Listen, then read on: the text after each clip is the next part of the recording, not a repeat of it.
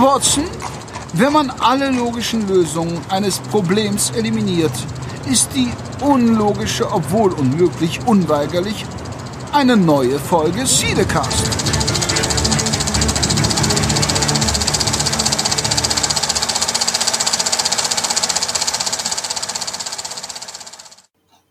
Hallo und herzlich willkommen zu einer neuen Folge Cinecast und zwar Folge 101.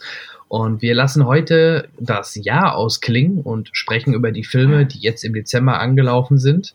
Und das mache ich natürlich wie immer nicht alleine, sondern ich habe meinen kongenialen Kameraden Movie Dick persönlich, den One and Only, die, die lebende Legende Peter Dickmeier mir gegenüberstehen, oder? Ähm, virtuell. Ja, danke. War das jetzt ein verspätetes Weihnachtsgeschenk, diese Lobhudelei? Nein, ähm, du übertreibst natürlich wie immer ein bisschen. Nein, überhaupt nicht. Nicht viel, aber ein bisschen.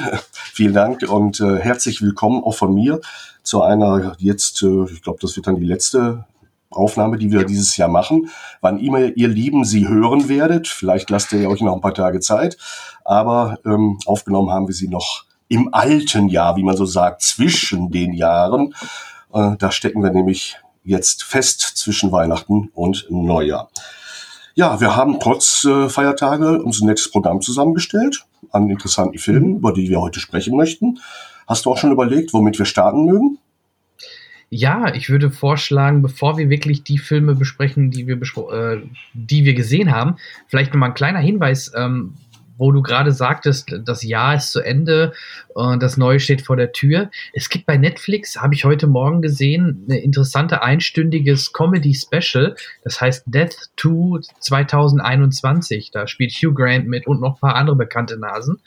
Das ist so ein äh, sehr makaberer, glaube ich, äh, Comedy-Rückblick auf das Jahr 2021, was nochmal so auch alles ähm, Revue passieren lässt über, über Corona, Impfungen, über politische Ereignisse und und und. Das vielleicht mal äh, ganz kurz eingeworfen, das werde ich mir auch noch anschauen. Ich glaube, das hat Potenzial. Death to 2021. Ich meine, das gab es letztes Jahr auch. Bin mir aber nicht mehr ganz sicher, ob es damals äh, auch schon Death to 2020 gab, aber ist cool was ich bisher gesehen habe. Lohnt sich also mal danach zu suchen. Genau. Gut. Ansonsten lass uns doch versuchen, das Ganze vielleicht mal, da wir doch ein paar Filme auf der Agenda haben, versuchen wir wenigstens das Ganze ein bisschen chronologisch anzugehen. Und äh, ja, der Dezember ist traditionell eigentlich immer schon sehr gut bestückt mit Top-Filmen. Ähm, und das fing ja, meine ich, auch im Dezember dieses Jahr trotz Corona doch recht stark an. Man hatte zwar erst Befürchtung, na, verschieben sie den einen oder anderen Film nicht, aber auch gerade der Erfolg von Spider-Man, der jetzt die Milliarde geknackt hat, zeigt, ähm, dass Corona alleine nicht zwingend als Ausrede gilt, weil die Leute dann doch für solche Filme trotzdem ins Kino rennen.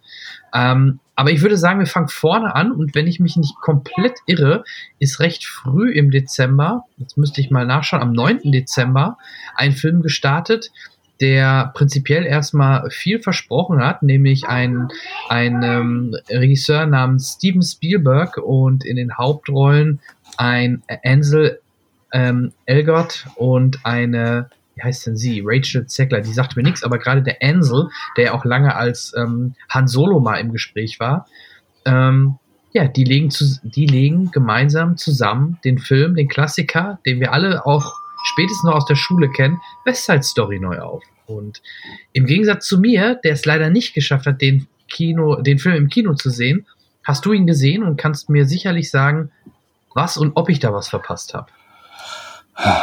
Dass du was verpasst hast, behaupte ich ja.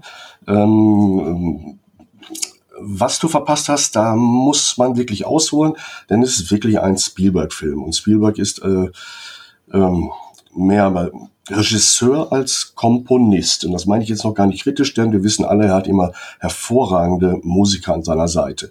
Und die Vorlage dazu ist halt ein A-Film, der schon mal von Robert Weiss gemacht wurde, zu einem Musical, das wenige Jahre zuvor ähm, für Furore gesorgt hat, nämlich die West Side Story, die wie gesagt nach ein paar Jahren verfilmt wurde. Der Film ist Legende und wird auch von denen, die diesen neuen Film weniger mögen, sage ich jetzt mal, immer als ähm, als Argument ins Feld geführt, mein Gott, der Robert Weiss-Film war doch schon so gut, warum dieser jetzt? Ähm, was ich für ein sehr plattes Argument halte, denn der Robert Weiss-Film, wann haben wir Gelegenheit, den mal auf der Leinwand zu sehen? B, äh, ist er halt 60 Jahre alt. Gut, die Musik ist das wenigste, was sich verändert hat, aber die Inszenierung, die Inszenierung, die, das Bildliche dieses Films. Und da ist Spielberg ja nochmal wirklich äh, nicht nur erste Liga, sondern auch Kapitän und Mannschaftsführer der ersten Liga-Mannschaft in Sachen Regie, was gute Filme, was gute Bilder, was gutes filmisches Erzählen angeht. Und ähm, nur leider ist dieses Thema Musical-Verfilmung nicht das, wofür Deutsche sich äh, in lange Schlangen vors Kino stellen, weshalb der Film ein wenig abraucht. Das ist sehr, sehr schade meiner Meinung nach, denn er ist ein sehr unterhaltsamer Film. Die Musik, darüber gibt es keinen Zweifel. Wir kennen alle die Melodien, selbst wenn ich sie Ihnen jetzt erspare vorzusummen. Sie hören schon mein, meine lieben meine Stimme ist ein wenig angeraut. Eine leichte Erkältung hat mich ein paar Tage geschüttelt. Aber auch ansonsten könnte ich es nicht so schön singen, wie es da im Film passiert.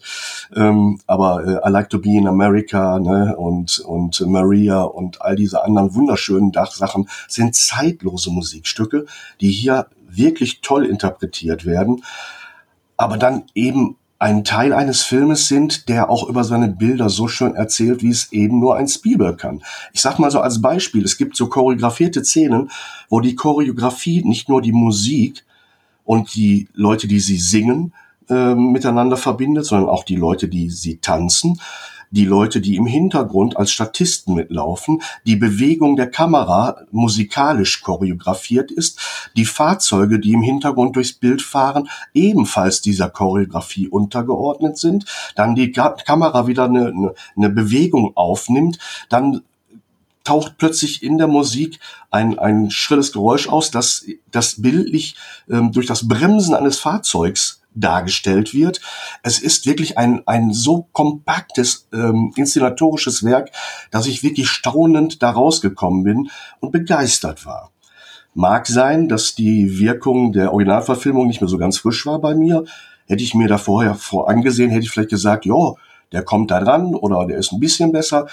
Nur ich bin ganz bewusst, ohne mich da vorher nochmal wirklich reinzusteigern, in diesen Film gegangen und kam und ich denke, das ist das Authentischste, was man als Kinozuschauer machen kann. Ich gehe in einen Film und möchte eigentlich vorher keine Meinung dazu haben und komme raus und beobachte mich. Lächel ich? Fühle ich mich gut? Habe ich Spaß gehabt?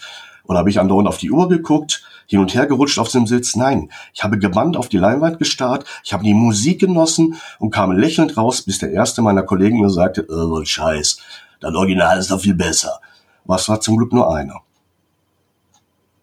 Okay, haben die denn, ähm, sind die denn, wenn ich jetzt das Ganze vergleiche mit dem ersten Film, ähm, also das Musical habe ich selbst ja auch nie gesehen, aber den Film, ähm, sind die da dem der Art und alles treu geblieben oder haben sie es versucht zu modernisieren? Weil äh, klar, ich weiß es schon so ein bisschen durch die Trailer, aber vielleicht einige Hörer nicht. Es, man könnte ja zum Beispiel das ganze Musical auch ins Jahre 2021 bringen ne? und irgendwie die, die Gruppierungen austauschen. Das hätte man ja auch machen können, aber ich glaube, diesen Weg ist er gar nicht gegangen. Richtig? Überhaupt nicht. Er ist, er ist dem Original da sehr, sehr treu geblieben. Sämtliche Erneuerungen sind ich sag mal, technische Erneuerungen in der Inszenierung, Kamerafahrten, Kameraflüge. Ähm, die Kulissen sind beeindruckend, authentisch 50er Jahresteil. Ähm, das ist, ist toll, diese Hinterhöfe. Ähm, bei West Side Story hat man immer, wahrscheinlich auch von dem Plattencover, das ich von damals noch so vor meinem inneren Auge habe, immer diese Hinterhof-Szenerien mit diesen Feuertreppen, an denen auch diese berühmte Maria-Nummer gesungen wird, äh, vor Augen. Äh, die Straßen, durch die die Gangs, die Sharks äh, ziehen und die alten äh, Straßenkreuzer, die da lässig durch die Straßen cruisen und die alten äh, kleinen Geschäfte, Barbershops, vor denen sich Reklamen bewegen. Also all das ähm, ist, es ist schon ein bisschen poppig auf seine Art und Weise, weil es natürlich so auf Retro, na, ist, nein, dafür ist Spielberg wieder auch zu gut. Es ist nicht platt, absolut nicht. Er hat es geschafft, diese Welt, die, die es ja nicht mehr gibt, seit über einem halben Jahrhundert, so lebendig und so authentisch darzustellen, dass man sie nicht in Frage stellt, sondern eher genießt und auch dieses Retro-Feeling eigentlich dabei hat. Ja, okay. Ja, ich, ich glaube so ein bisschen, vielleicht ist das Thema und, und diese Zeit, dass das erstmal die Jüngeren gar nicht so anspricht. Vielleicht ist das Moment, oder Ach, ist das vielleicht ein bisschen Problem. Intoleranz zwischen Gruppen ist aktuell kein Thema. Da habe ich vielleicht was das schon? Hm? Nee, das schon, aber er wirkt halt das, wie aus der Zeit gefallen. Ne? Also ich kann es ja nur auf den Trailer beziehen. Ja. Das hätte auch ein Film von vor 30 Jahren sein können, jetzt vielleicht außer so ein paar Elemente, wo man sagt, das wäre vor 30 Jahren noch nicht möglich gewesen, aber ähm, ich versuche mir ja nur zu erklären, warum so wenige dann in diesen Film reingegangen sind. Ne? Hm, ich möchte da keine äh, Prognosen wagen, weil dann, dann werde ich, glaube ich, ein bisschen zynisch, aber wir als Deutsche haben mit bestimmten Genres Probleme. Wir haben glücklicherweise unser, unser, ähm, unsere Vorbehalte gegenüber Trickfilmen ein wenig gemildert. Das war früher Kinderkino. Das ist es glücklicherweise dank Pixar zum Beispiel nicht mehr. Wir haben Probleme mit Sportfilmen, weil wir verstehen manchmal nicht, äh, dass da drin große Metaphern stecken. Million Dollar Baby hat uns vielleicht ein bisschen umgepolt. Ähm, und mit Musicals, da gibt's eine spezielle Klientel. Alle anderen sagen, ja, Mädchenkram oder ist mir zu lasch. Die Metaphorik, die seit Anfang an in diesem Stück steckt, dass es, dass, dass Aggression und, und Abgrenzung zu mehr Aggression führt und so pointiert nachher auch im Tod einiger Protagonisten endet. Wir wissen ja alle, das Ganze beruht inhaltlich auch von seiner Struktur auf äh, Romeo und Julia, was ja nun bekannterweise auch eher ein Klassiker ist vom Thema her. Liebesgeschichte zwischen Zweien, die von der Gesellschaft ja eigentlich nicht zusammen sein dürfen, äh, weil sie unterschiedlichen Schichten und Gruppen angehören. Das ist so zeitlos. Da, da, da habe ich überhaupt keinen Zweifel daran, dass da was veraltet sein könnte. Ist es nicht, wird es leider auch niemals sein. Ja, okay. Ja, Musical an sich wäre ich, wär ich persönlich sowieso nie von abgeneigt. Ähm, ich überlege da nur gerade, ihr Mama Mia zum Beispiel ist trotzdem durch die Decke gegangen. Ja gut, jetzt könnte man sagen, ja, das ist, liegt an, an ABBA, an der Musik von es ABBA. Es ist deutlich poppiger und damit zugänglicher. Ja, ja, es gibt ja. es, ich glaube, dass die meisten, die man fragen würde, sagen würde, toll, schöne Musik, gerne, tolle Soundanlage, großartige Bilder. Warum nicht? Aber es gibt, glaube ich, innerlich so eine Sperre und ich bringe die bei mir eher mit so einer leicht ähm, pubertären Einstellungen in Verbindung. Also bei mir persönlich, die ich bei der ich sehr, sehr, sehr lange gebraucht habe, sie mir einzugestehen und sie mir abzugewöhnen. Ich hätte als deutlich jüngerer Peter ähm, mich auch ohne Grund gegen ein Musical entschieden. Ich weiß nicht, wie es sich gelöst hat, aber ich, ich musste mich erstmal, ich sag mal, in diesem Punkt entspannen, bevor ich bei einigen Filmen wirklich unglaublichen Spaß hatte. Früher habe ich aus dem Ärmel, ohne es gesehen zu haben, für mich gesagt, ach nee, ich mag's nicht, wenn Leute plötzlich anfangen zu singen. Ja, warum? Weshalb? Warum diese Kunstform nicht akzeptieren, wenn sie gut gemacht ist? Und da sind Leute dabei, die können es. Warum soll man als Mann nicht sagen, wow, die tanzen, da fällt mir nichts ein. Ich weiß, was das für eine Herausforderung ist. Diese Choreografie, diese athletische Leistung, äh, wenn das Ganze dann mir die Geschichte doch näher bringt. Ähm, so könnte ich auch von einem Trickfilm sitzen und sagen, das ist ja alles nicht echt. Und beim nächsten James Bond sagen, das ist aber unrealistisch. Du musst dich beim Kino immer aufs Genre einlasten. Sonst kannst du dir keinen keinen Thriller ansehen. Äh, Fantasy fällt komplett raus. Science Fiction ist eh irgendwie nur erdachter Kram. Also mit dieser Grundeinstellung kommst du da nicht weiter. Hm? Verstehst du? Also und deshalb kann ich nur appellieren, wer es bisher nicht gemacht hat, traut euch doch mal in einen guten, eine gute Musical-Verfilmung ähm, vielleicht ist ja dann so ein Film wie ABBA für viele auch so ein bisschen Erweckungserlebnis gewesen, dieses Mamma Mia Musical, weil da waren viele Leute drin, die es vielleicht vorher nicht gemacht hätten. Ja, ich befürchte fast, dass der Zug schon abgefahren ist, oder? Also von, von dass, dass der noch irgendwo läuft. Ähm, Ach so, ja, der jetzt nicht. Das war jetzt ein Beispiel. Aber, es ja, wird klar. wieder ein Musical geben. Und wenn es dann nicht gerade die Cats-Verfilmung ist, da kann man auch mal in die Grütze greifen. Ja, vielleicht ist man, vielleicht haben deswegen gerade die, die zuletzt Musicals auch prinzipiell nie abgeneigt sind im Kino, vielleicht sind die alle so ein bisschen gescholten durch Cats und denken sich, ah, nachher tauchen ja. da doch noch Katzen in West Side Story auf. Ich lass das mal lieber. Du meinst, die fünf, die den gesehen haben, haben ihre schlechte Botschaft ins Land getragen. Ähm, ja, du, ja. also wie gesagt, ist wahrscheinlich schwierig zu erörtern. Das hat wahrscheinlich sehr viele Faktoren, warum er dann äh, nicht die Zahlen ähm, gebracht hat oder wahrscheinlich die, so viele Leute reingegangen sind, wie man sich gewünscht hätte. Aber ich werde ihn auf jeden Fall auch nachholen, weil ich, ich mag die Musik, ich mochte die Trailer, ich mag den Hauptdarsteller. Ich, ich bin da sehr gespannt drauf. Also es sind so die Punkte, ähm, ich hatte einfach nur irgendwie, wie so viele momentan im Dezember, nicht die Gelegenheit dazu. Hm. Vielleicht ist es auch wirklich, dass das, was diesen Film Klasse und Qualität gibt, Leute anspricht, ich sage jetzt mal von der Alter, Altersorientierung her, die nicht im Zentrum des Kinogeschehens stehen. Ich mich vernünftig aus? Nein. Äh, du weißt, was ich meine. Also im Prinzip, ja. äh, zeitlose Melodien ist nicht das, worauf der Teenie steht. Äh, wunderschöne Inszenierung ist nicht das, was den jungen Menschen am ehesten am Kinobild interessiert. Es muss krachen, es muss rumsen. Wenn es brennt, ist es noch besser. Ähm, ich, du merkst, ich sag ja schon, ich, ich krieg so einen Hang zum Zynischen, aber ich halte es für realistisch zu sagen, äh, die ganzen Qualitäten sind nicht gemünzt auf. Und ich glaube, dessen ist sich selbst Herr Spielberg bewusst und hat nicht damit gerechnet, dass er damit neue Rekorde aufstellt. Dafür ist dann wahrscheinlich Teil 2 und 3 von Avatar demnächst zuständig oder sowas. Ja, genau, ich glaube, nächstes Jahr. Nächstes Jahr, knappes Jahr, ja. dann geht's weiter. Endlich, sagen einige.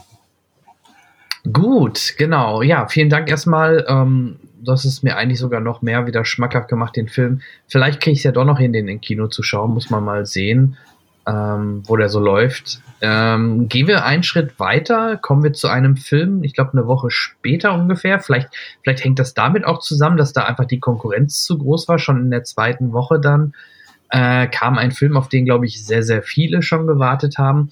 Ähm, ich habe ihn nicht in der Presseverführung geschaut, weil die Presseverführung nur einen Tag vor dann äh, regulären Kinostart war und dann ist mir die Fahrerei nach Köln an der Stelle doch äh, ein bisschen zu viel des Guten für nur einen Tag Vorsprung. Ähm, ich habe ihn dann halt hier bei uns in, in der Stadt gesehen und gestern nochmal im IMAX. Ich war gestern nochmal oh. äh, unterwegs im UCI in Bochum, weil ich mir das Ganze mal auf der IMAX-Leinwand anschauen wollte. Und ja, das sah doch nochmal eine Ecke knackiger aus, der Sound war nochmal ordentlich aggressiver. Ähm, ja, ich spreche natürlich von der freundlichen Spinne aus der Nachbarschaft. Ähm, Peter Parker, Spider-Man No Way Home. Nach Far From Home geht es nahtlos weiter in diesen Film. Also man hört sogar schon im Vorspann die Worte, die letzte Szene, die After-Credit-Szene aus äh, Far From Home, man wird direkt ins Geschehen hineingeworfen und ähm, ja, startet an der Stelle, wo die ganze Welt offenbart bekommt, dass Peter Parker Spider-Man ist und damit der Startschuss ähm, fällt für eine sehr turbulente und abwechslungsreiche, ja, fast schon Achterbahnfahrt, in, wobei Peter auf neue Gegner, für uns nicht ganz neue Gegner und neue Freunde wieder trifft. Ich glaube, wir können heute jetzt, wo er äh, doch schon äh, seit drei Wochen bald läuft, können wir ein bisschen äh, ausführlicher über den Film sprechen und gehen jetzt davon mal aus, dass die, die das jetzt hören, ihn gesehen haben oder ihn, wenn sie ihn noch gucken wollen, entweder jetzt überspringen oder äh, keine Probleme haben mit Spoiler, denn ich denke, wir können heute mal äh, etwas detaillierter über die äh, Schauspieler, die dort auftauchen und generell über die Story sprechen. Aber ich denke, es müsste möglich sein. Der Film hat ja Rekordeinspielergebnisse bisher gemacht.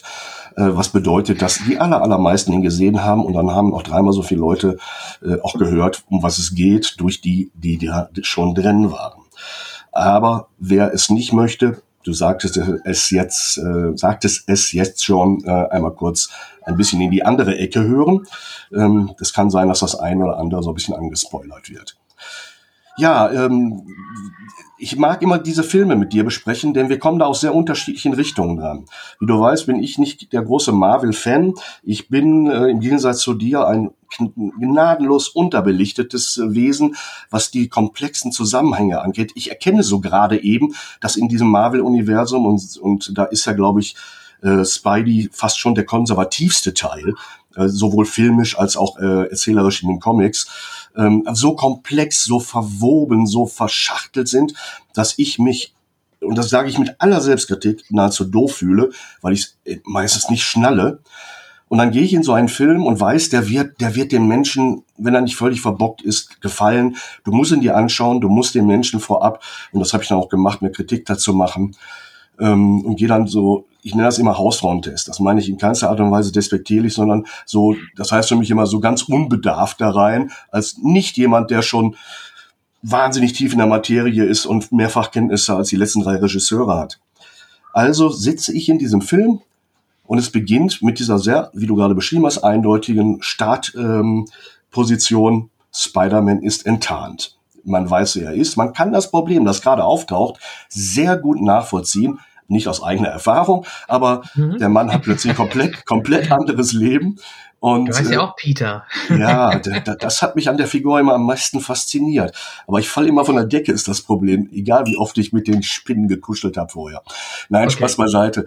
Ähm, und man kann sehr gut nachvollziehen, dass er mit seinem Leben da überhaupt nicht mehr zufrieden sein kann, weil ähm, und das ist ja auch fast schon wieder ein aktueller Kommentar. Die Welt zerfällt in die eine Hälfte, die sagt, boah, das ist er, wir lieben ihn, jetzt wissen wir endlich, wen wir anhimmeln können. Und die anderen sagen, boah, jetzt wissen wir endlich, wer das Böse auf dieser Welt ist. Das ist so ein A, Punkt, Punkt, Punkt. Und machen nahezu Jagd auf ihn. Also die Ruhe ist perdu. Da ist nichts mehr zu machen. Und er sehnt sich an nichts anderem, wie jeder junge Bursche in unserem Alter, ähm, als mit seiner Süßen irgendwie ein bisschen Ruhe zu haben und ein normales Leben zu führen. Aber das haut er jetzt mal gar nicht mehr hin. Also was macht er? Man erinnert sich daran, dass man Freunden mit besonderen Fähigkeiten hat. Und er geht zu unserem Dr. Strange und bittet ihm da ein wenig nachzuhelfen. Die ersten Gedanken, oder der erste Gedanke funktioniert nicht. Du korrigierst mich, sobald ich in meiner Naivität natürlich mich falsch ausdrücke. Ne? Ähm, aber ähm, Strange hat eine Idee, wie man es machen könnte, nämlich mit einem Zauberspruch. Ne? Ich glaube, das ist ein Zauberspruch.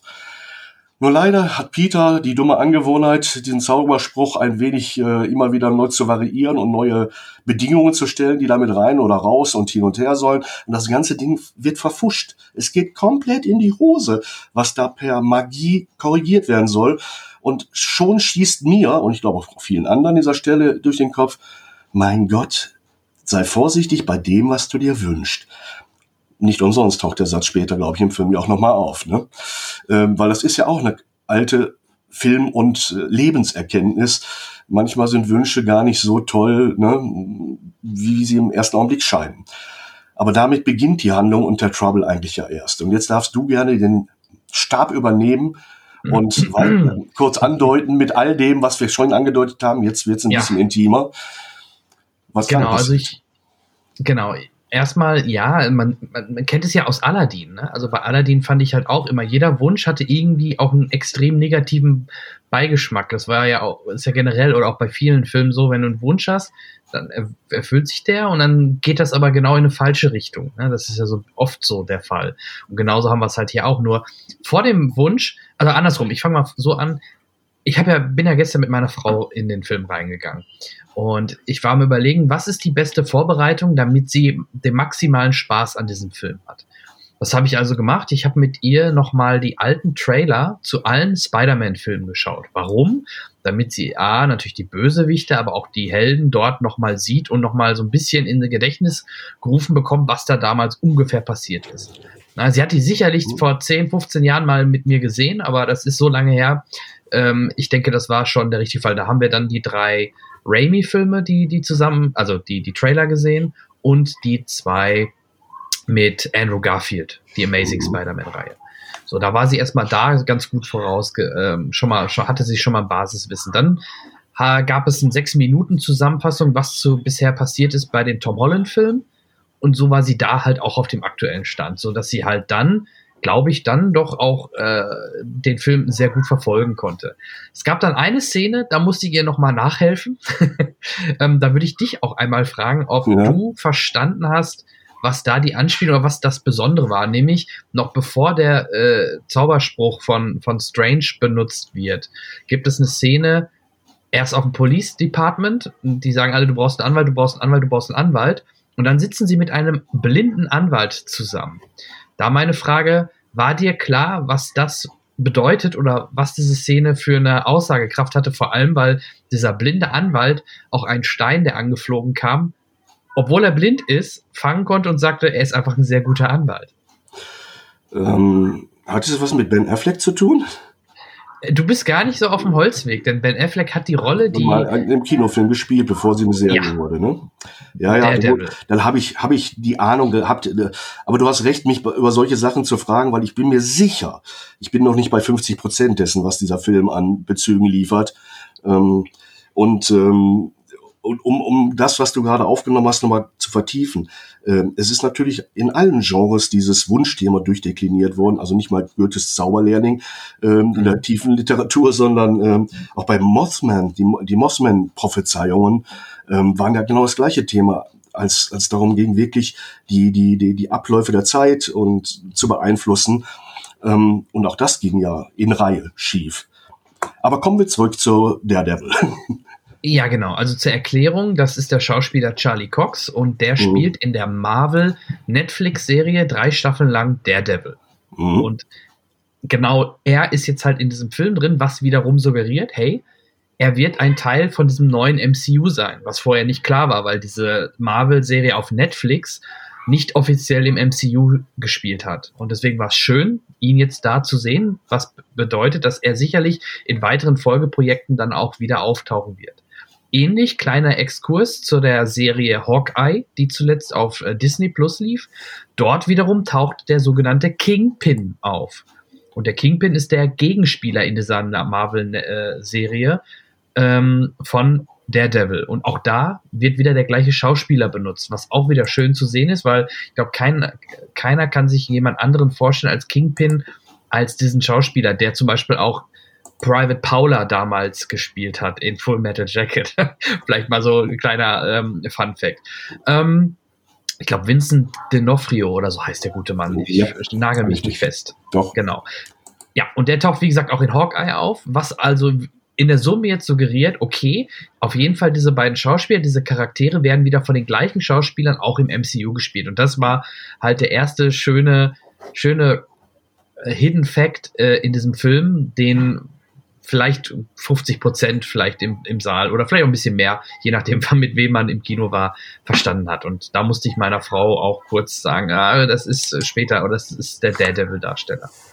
Aber ähm, ja, dann gehen wir einen Schritt weiter, das vielleicht vorab, dann kam der Wunsch, wie du schon sagtest, und ähm, ja, dann tauchen vor allem auch aus dem Trailer ja bekannt, diese Autobahnszene, tauchen ganz bekannte Gesichter wieder auf, die wir aus den Sam Raimi Kinofilmen kennen, nämlich die Bösewichte Dr. Octopus, Doc Ock, Oct Otto Octavius und äh, der grüne Kobold taucht auch in dieser Szene einmal kurz auf.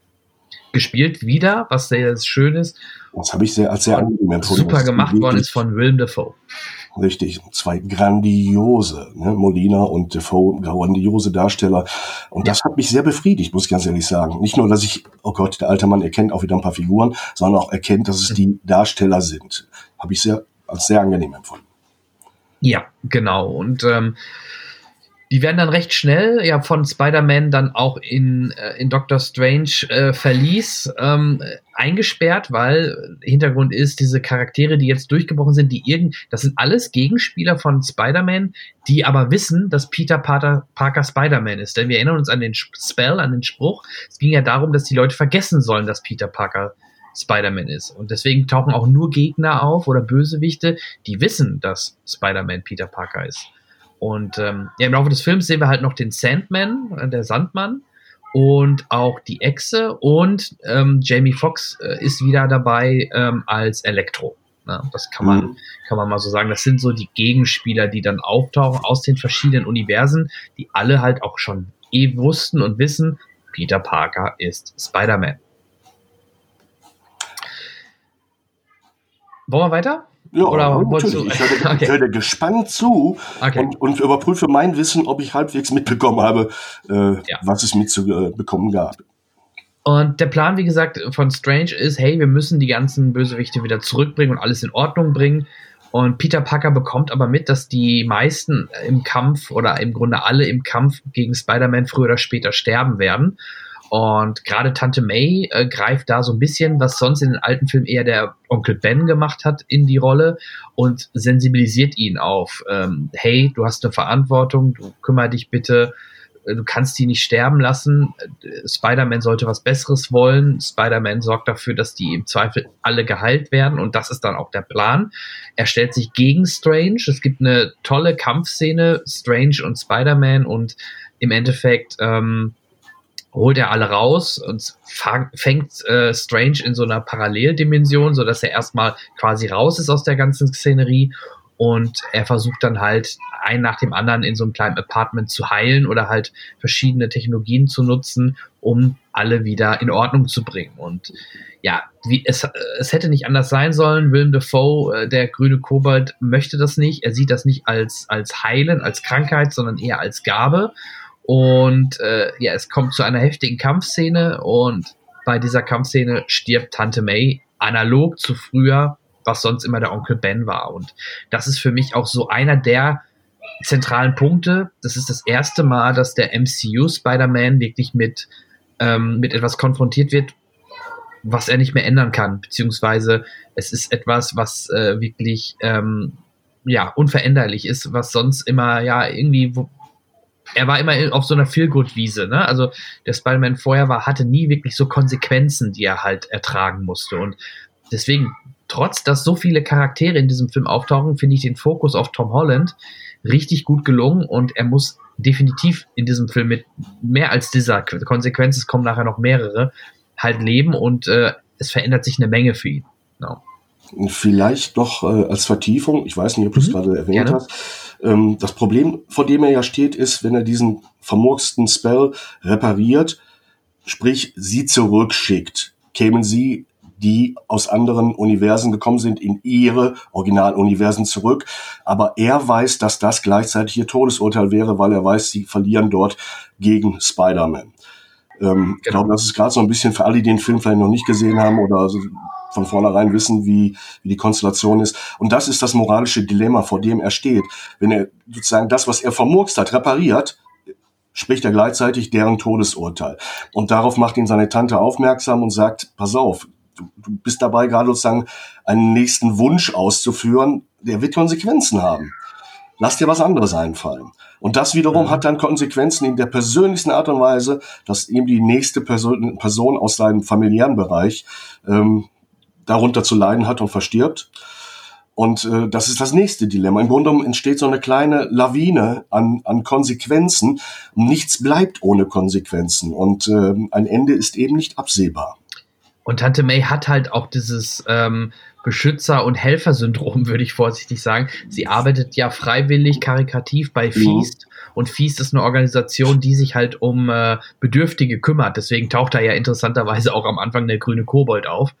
Ähm, und ja, das, das, das gibt sie ihm halt weiter, ne? so dass er halt auch da sich eher Sorgen oder dafür sorgt, dass man diese Leute doch helfen und retten kann. Und es tauchen ja noch andere, also es sind ja nicht nur die Bösewichte, die interessanterweise dort in dieser Welt aufgetaucht sind, sondern auch, jetzt gehen wir, gehen wir einen Schritt weiter, nämlich auch die alten, uns bekannten Spider-Mans, nämlich Andrew Garfield und Tobey Maguire, die dann ähm, durch, ein, durch ein Tor in dieses Spiel mit reinkommen, die davor irgendwo in New York rum, rumtrotten gefühlt. Also die tauchten vorher nicht auf, sondern erst ab dem Zeitpunkt. Und ähm, ja, Andrew Garfield im Spider-Man-Kostüm und ich fand ganz spannend, dass Tobey Maguire wirklich erstmal nicht im Kostüm aufgetaucht ist. Und ich glaube, in einem Satz fällt auch hier, ja, gab auch den Satz hier, du, wie willst du denn jetzt in den Kampf ziehen als, als ähm, Jugendpfarrer oder irgendwie sowas? Oh. Weil er da wirklich ganz äh, simpel Kleidung hatte, aber er hatte sein Kostüm drunter. Und äh, man merkt halt Toby Maguire natürlich die Zeit an. Ich war ganz überrascht, weil man ihn halt so lange nicht gesehen hat, weil Toby Maguire ja auch mittlerweile kaum oder gar keine Filme mehr macht, sondern eher ähm, Underground-Pokerspiele organisiert in New York, äh, in, in Amerika. Und deswegen war es ganz interessant, ihn mal wieder auf die Bühne oder ja, im, im, im Film zu sehen. Ich glaube auch, dass da recht viel Geld fließen musste, um ihn zurückzuholen, ähm, ist so mein Gefühl. Andrew Garfield wahrscheinlich, oh, count me in, ich bin sofort dabei.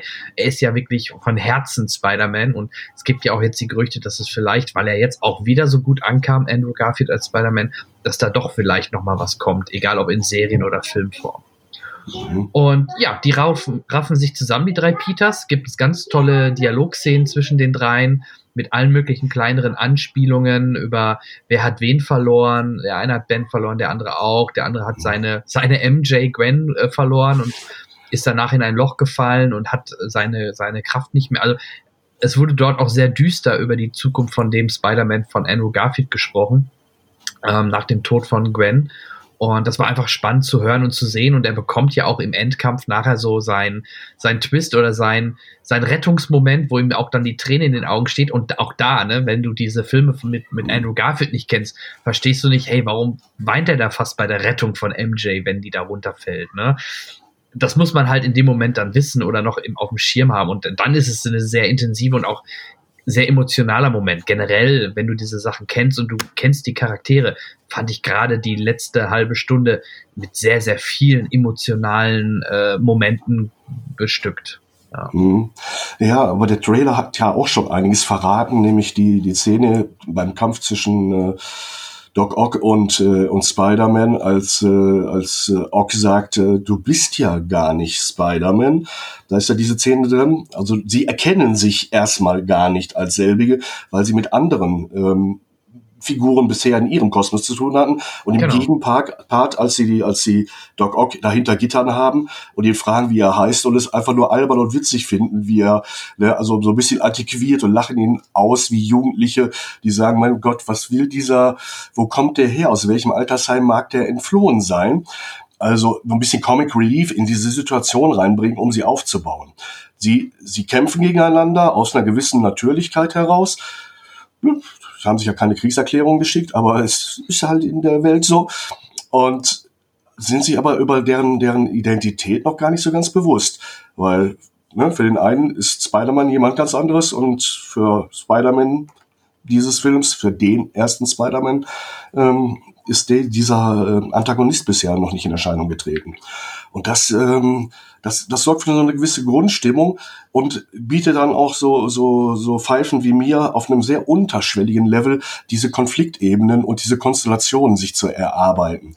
Weil ich bin, wie gesagt, ja, gut, ich bin zwar ein Vielschauer, aber eben nicht ein Marvelist, sondern jemand, der ähm, da reingeht, als wenn es der erste Film seines Lebens ist.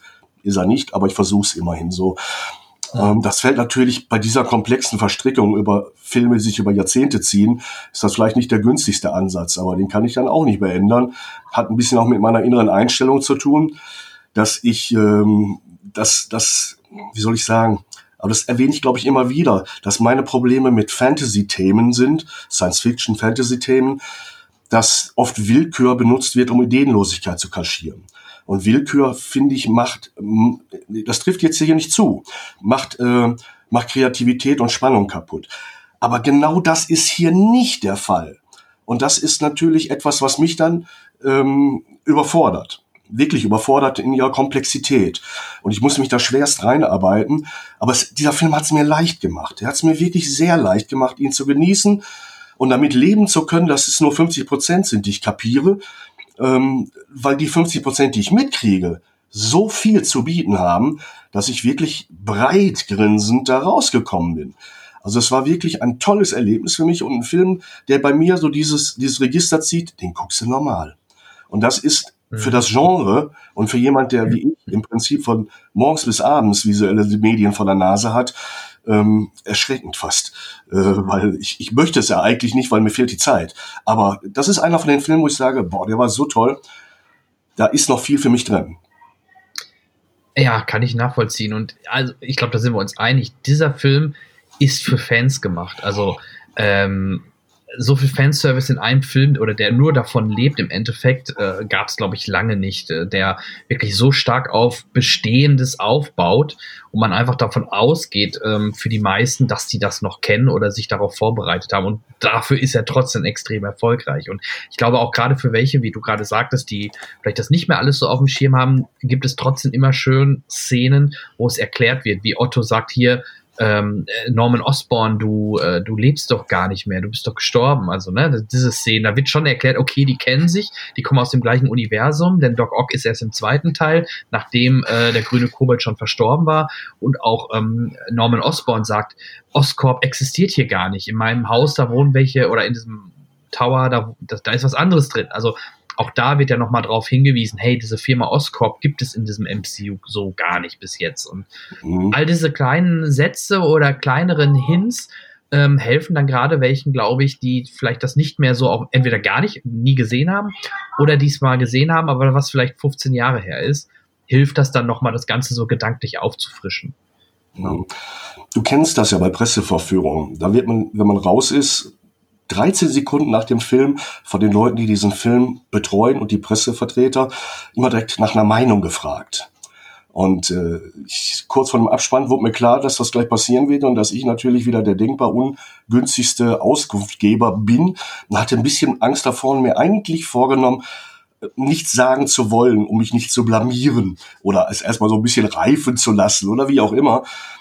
Und dann kam ich raus und äh, die liebe Kollegin von der Pressebetreuung stand dann auch mit diesem berühmten fragenden Blick und dem Stift in der Hand, weil die notieren sich dann immer so ein paar Stichworte, dass die Kollegen abgeben. Und dann kam dieser Blick, der eindeutig in ausgesprochen heißt, und wie hat dir der Film gefallen? Und ich habe mich dazu hinreißen lassen, zwei Worte zu sagen. Perfekter Fanservice. Und dazu stehe ich. Ja, genau. Aber ist das, das klingt immer so ein bisschen als, also nicht vielleicht unter uns jetzt, aber viele, für viele ist das vielleicht auch negativ belastet, ne? Dieser Fanservice. Also ich, ich kenne es mittlerweile auch bei Ghostbusters war es so, dass viele dann sagen, oh, ähm, hier wird ja fast nur Fanservice betrieben. Weißt du, es hat so eine negative, ähm, so einen ne ne negativen Beigeschmack. Ja, aber nur, wenn man es falsch verstehen will. Äh, oder wenn man, wenn man, ja gut, man könnte Fanservice so in den Vordergrund rücken, dass nichts dahinter wäre. Aber für mich heißt das, das ist das, was oben drauf, auf allem Guten, das abrundet. Das ist, das ist wirklich äh, den, den härtesten Kritikern des Films, den, den wirklichen beinharten Fans sehr, sehr viel gibt. Ob es ihnen gefällt, mag ich manchmal nicht zu beurteilen. Aber es gibt ihnen viel. Es ist viel da. Ich habe fast nur über die Quantität gesprochen äh, mit diesen beiden Worten, denn ähm, die Qualität, da könnte ich mich schwer vertun, dass da der ein oder andere Hardcore-Fan sagt, hör mal, ähm, nett gemeint, aber so richtig gestimmt hat's nicht oder es war ein bisschen zu viel hiervon oder davon, gar nichts. Das weiß ich nicht wirklich zu beurteilen, aber ich habe es gesehen, ich habe es gespürt über der, der wirklich tollen Konstruktion, der Komplexität der Story, der Abläufe, der guten dramaturgischen Bögen. Ähm, es hatte ja wirklich von, von touchy Moments bis, bis Action im Quadrat alles und das in der richtigen Rhythmik. Ähm, das über einen Film, der ja nun auch nicht Standardlänge hat und mich nicht ermüdet, das ist schon ein kleines Kunstwerk bei mir, ehrlich gesagt. Ähm, und dann spüre ich wirklich und merke, da ist dies und das und jenes charmant eingebaut, nicht mit der, mit der Fliegenklatsche einfach die Birne gehauen. Ähm, dann heißt für mich Fanservice, Leute, das Ding hat sogar noch Zuckerguss. Und nicht Fanservice, alles an für, außer für Fans nichts geboten. So soll es nicht verstanden sein. Ja, äh, da gab es halt auch Sachen, die wirklich auch nicht zur Story beitragen, zum Beispiel, wie sie raus oder wie sie sehen, dass äh, der Tobey Maguire Spider-Man die Netze direkt aus dem Körper schießen kann. Die anderen mhm. beiden haben ja so, so eine Kapsel oder ne, die haben sich das mhm. gebaut, diesen Netzshooter. Und bei Tobey Maguire damals hat Sam Raimi ja gesagt, hey, äh, das kommt, ist ja ein Spinnenbiss, warum, warum soll er das nicht selber also aus dem Körper schießen können? Und da gab es dann auch so ein paar Sätze, die äh, das Ganze so ein bisschen äh, äh lustig betrachten. Ja, kannst es auch noch woanders rausschießen. so. Also das sind natürlich Sachen, die storytechnisch jetzt überhaupt keine Relevanz haben, aber ganz schön so ein bisschen diese Feinheiten, die Unterschiede bei den verschiedenen Spider-Mans so ein bisschen äh, noch unterstreichen, wie das Toby Maguire das hat. Oder die Rückenszene, dass äh, Toby Maguire in seinen Filmen dauernd immer Rückenschmerzen hat, dass er immer sagt, wenn er auf den Rücken fällt, oh, my, my, my back, also mein Rücken. Ähm, wurde da auch noch mal so ein bisschen, plus sein Alter ein bisschen angespielt, oh, mein Rücken, und dann hier, kannst du mir den mal wieder gerade renken. Ne, das sind halt alles so kleinere Anspielungen, auch gerade diese Rückenszene hat ja null mit dem Film, ist total irrelevant, ne? Es ist wirklich reiner Service, um das Thema oder diesen vielleicht sogar fast schon Meme nochmal so ein bisschen anzusprechen und zu sagen, ja, wir, hey, liebe Fans, wir wissen, äh, der hat immer da mit seinem Rücken-Thema, das springen wir jetzt hier mit rein. Ne? Und das sind so Kleinigkeiten, die tun nicht weh, jemanden, der das nicht weiß oder nicht versteht oder nicht kennt, aber bietet halt Fanservice für alle, die es kennen, eine richtig schönen Augenschmunzler-Szene. Und davon gibt es halt mehrere Szenen. Und aber wie gesagt, das finde ich nicht schlimm. Das passt jetzt in diesen Konstrukt, in diesen Film auch super rein. Ich kann mir aber halt, ich kann aber auch verstehen, wenn einige sagen, oh, das ist too much und ist oder ist zu viel Marvel-Humor oder bringt das zu viel Albernheiten rein, stoppt diesen Actionfluss da in diesen Szenen. Kann sein, aber wie gesagt, mir ist es egal, ich hatte meinen Spaß.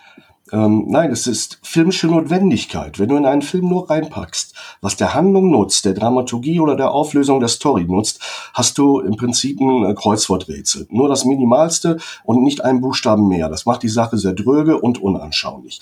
Du musst den Figuren Fleisch bieten, du musst ihnen Charakter bieten, Möglichkeiten bieten, bestimmte Dinge zur Differenzierung zwischen den Figuren. Erst recht, wenn sie sogar gleich gekleidet sind. Selbst das sind sie ja nicht. Sie haben ja alle ihren eigenen Spider-Man-Dress. Aber du musst der Differenzierung zwischen Charakteren durch, durch Ausbildung der Charaktere erzeugen. Und wenn du das was wirklich notwendig ist, damit so ein Film überhaupt mehr als das Notwendige hat. Ein Film ist ja, Film zu sehen oder so eine Geschichte zu erzählen, ist ja keine Notwendigkeit, sondern ist eine Lust. Ist, ist, ist ein, ein, ein sinnliches Erlebnis. Und wenn du das dann schaffst mit den Elementen, die, die dir dein, dein Kosmos bietet, indem du ne, in die Trickkiste reingreifst. Mal mit Fingerspitzen, mal bis zum Ellbogen, mal steigst du Kopf über rein und holst Sachen von unten raus. Und damit dieses Gerüst und dieses, dieses, diese, diese, dieses Feuerwerk ringsherum erzeugst, dann ist das filmisch als sehr hochwertig zu bewerten und nicht als nur, das macht man, weil man noch was aus dem, aus dem Ärmel ziehen will. Nein, weil man, weil man das Richtige aus dem Ärmel zieht, um keine Unnötigkeiten zu machen, damit, das wäre, wäre Langeweile. Das wäre Langeweile, selbst wenn es den Effekt erzielt, oh ja, ich weiß jetzt, der eine, eine mag keine gerölte Milch oder so. Äh, ne? Wenn es dann Bezug zu gibt, dann erzeugt das Befriedigung bei allen, die es erkennen, bei allen, die es nicht erkennen, Erkenntnis. Ne, über diesen Punkt, der da gerade dargestellt wurde. Der eine kann seine Netze, weil er sich genetisch verändert hat, aus dem eigenen Körper schießen. Der andere hat sich technisch erarbeitet, weil er diese Rolle angenommen hat. Das sagt mir doch was über die Figuren. Und, ähm, und ist gleichzeitig eingebunden in den Kontext, der sich jetzt seit wie vielen Jahrzehnten aufgebaut hat und äh, erzeugt äh, logische Zusammenhänge. Und das macht die Sache dann in sich glaubwürdiger. Genau, ja. An der Stelle nickte mein Gesprächspartner für alle, ja, die es sehen konnten. ja, richtig. Ähm, wir sollten noch nach dem Endkampf auch eine schöne Szene. Tobey Maguire sorgt dafür, dass Spider-Man, also Tom Holland Spider-Man, unser Haupt-Spider-Man, nicht den gleichen Fehler macht und jemanden umbringt und damit leben muss. Und ne, wo wir ja wissen, es, es hilft einem nicht weiter, sondern ja. er wird verschont, sondern wird geheilt. Tolle Szene. Und dann opfert er natürlich, oder danach macht eigentlich ja, oder bringt Tom Holland sein größtes Opfer, nämlich, dass er sagt, okay, Doc Strange, lass alles, lass alle vergessen. Das würde jetzt hier helfen, bevor die ganzen, das Multiversum zusammenbricht und alle Bösewichte und alle, die irgendwie Peter Parker kennen, in diese Welt reinkommen, weil das sieht man ja schon angedeutet durch die Risse am Himmel. Ähm, sagt er halt, okay, komm, ähm, mach den Zauber, dann, wenn alles vergessen, dann kann keiner kommen, dann wird alles wieder gut und so wird es dann auch passieren. Er verabschiedet sich nochmal sowohl von seinen neuen Freunden, den Spider-Leuten, als auch dann von Ned und MJ. Und damit opfert, das ist sein, das ist das totale Opfer.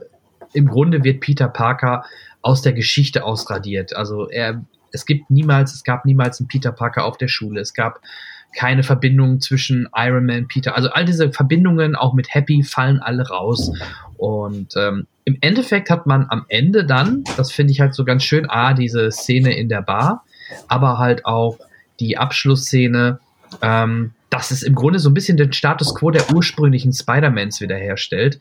Nämlich er wohnt alleine in so einer verranzten Wohnung, näht sein Kostüm wieder selber, was jetzt deutlich leuchtkraftiger ist. Also das Blau war noch blauer, das Rot war noch roter, aber es war halt ein klassisches, klassisches Kostüm und kein äh, Stark-Technologie. Äh, das fällt alles ab sofort raus. Und das finde ich halt auch charmant, dass man so wahrscheinlich auch so ein bisschen im Notfall, falls sich Marvel und äh, Sony nicht geeinigt oder Disney und Sony nicht geeignet, geeinigt hätten, dass man dann hätte sagen können, okay, dann ist unsere Zusammenarbeit zu Ende und er ist dann wieder der klassische Spider-Man ohne die Verbindungen im MCU, was wir ja wissen, nicht passieren wird, dadurch, dass der Deal verlängert worden ist.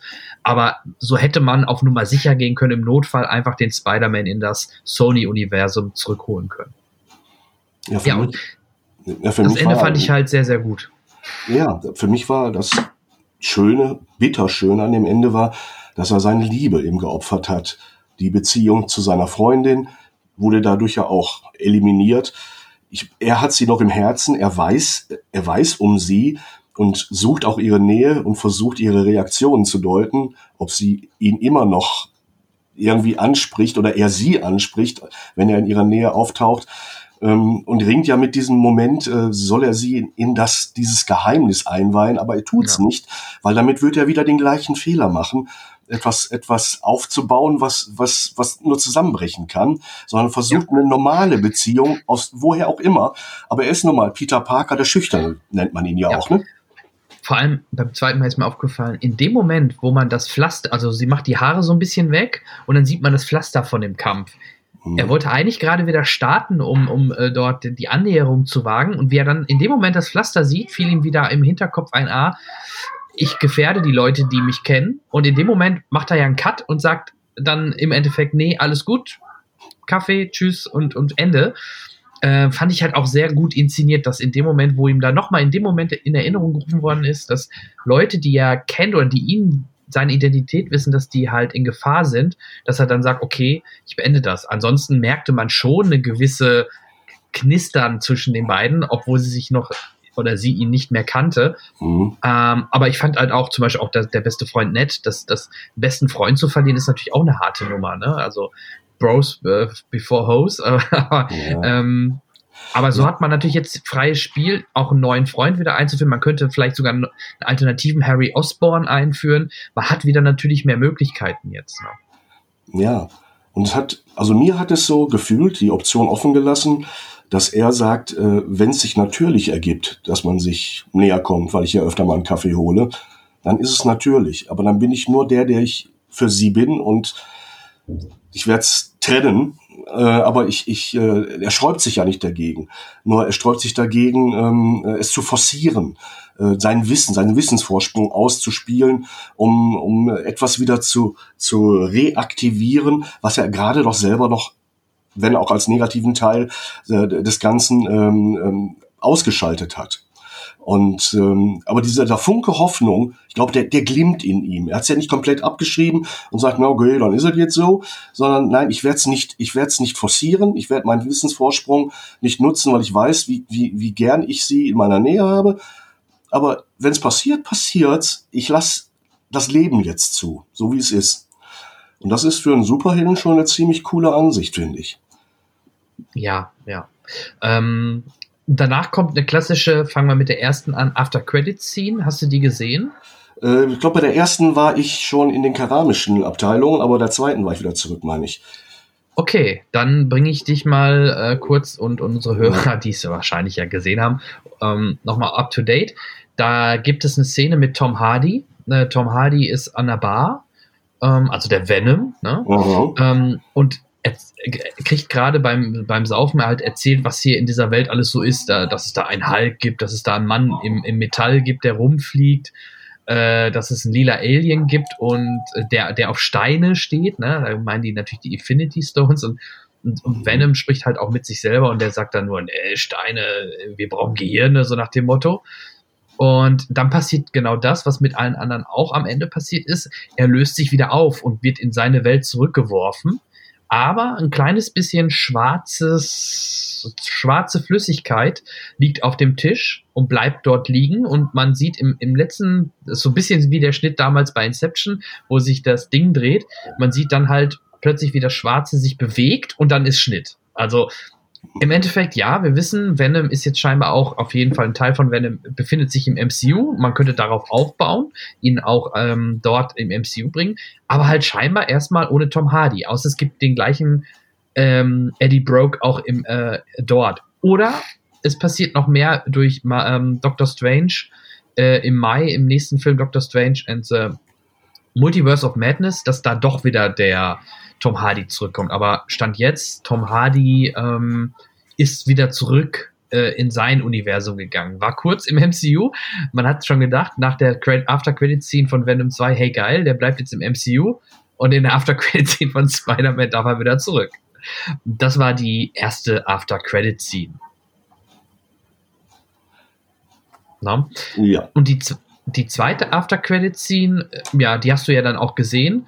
Ähm, kannst du ja gerne mal ein paar Wörter drüber verlieren. Mm, ja, ich sag mal ungern, weil so richtig verstanden habe ich es, glaube ich, nicht. Okay. Gib mir mal lieber mal ein paar Infos darüber. Gerne. Also es ist ja, die zweite ist einfach nur ein Trailer, den es mittlerweile auch oh. bei YouTube gibt, ganz offiziell oh. released.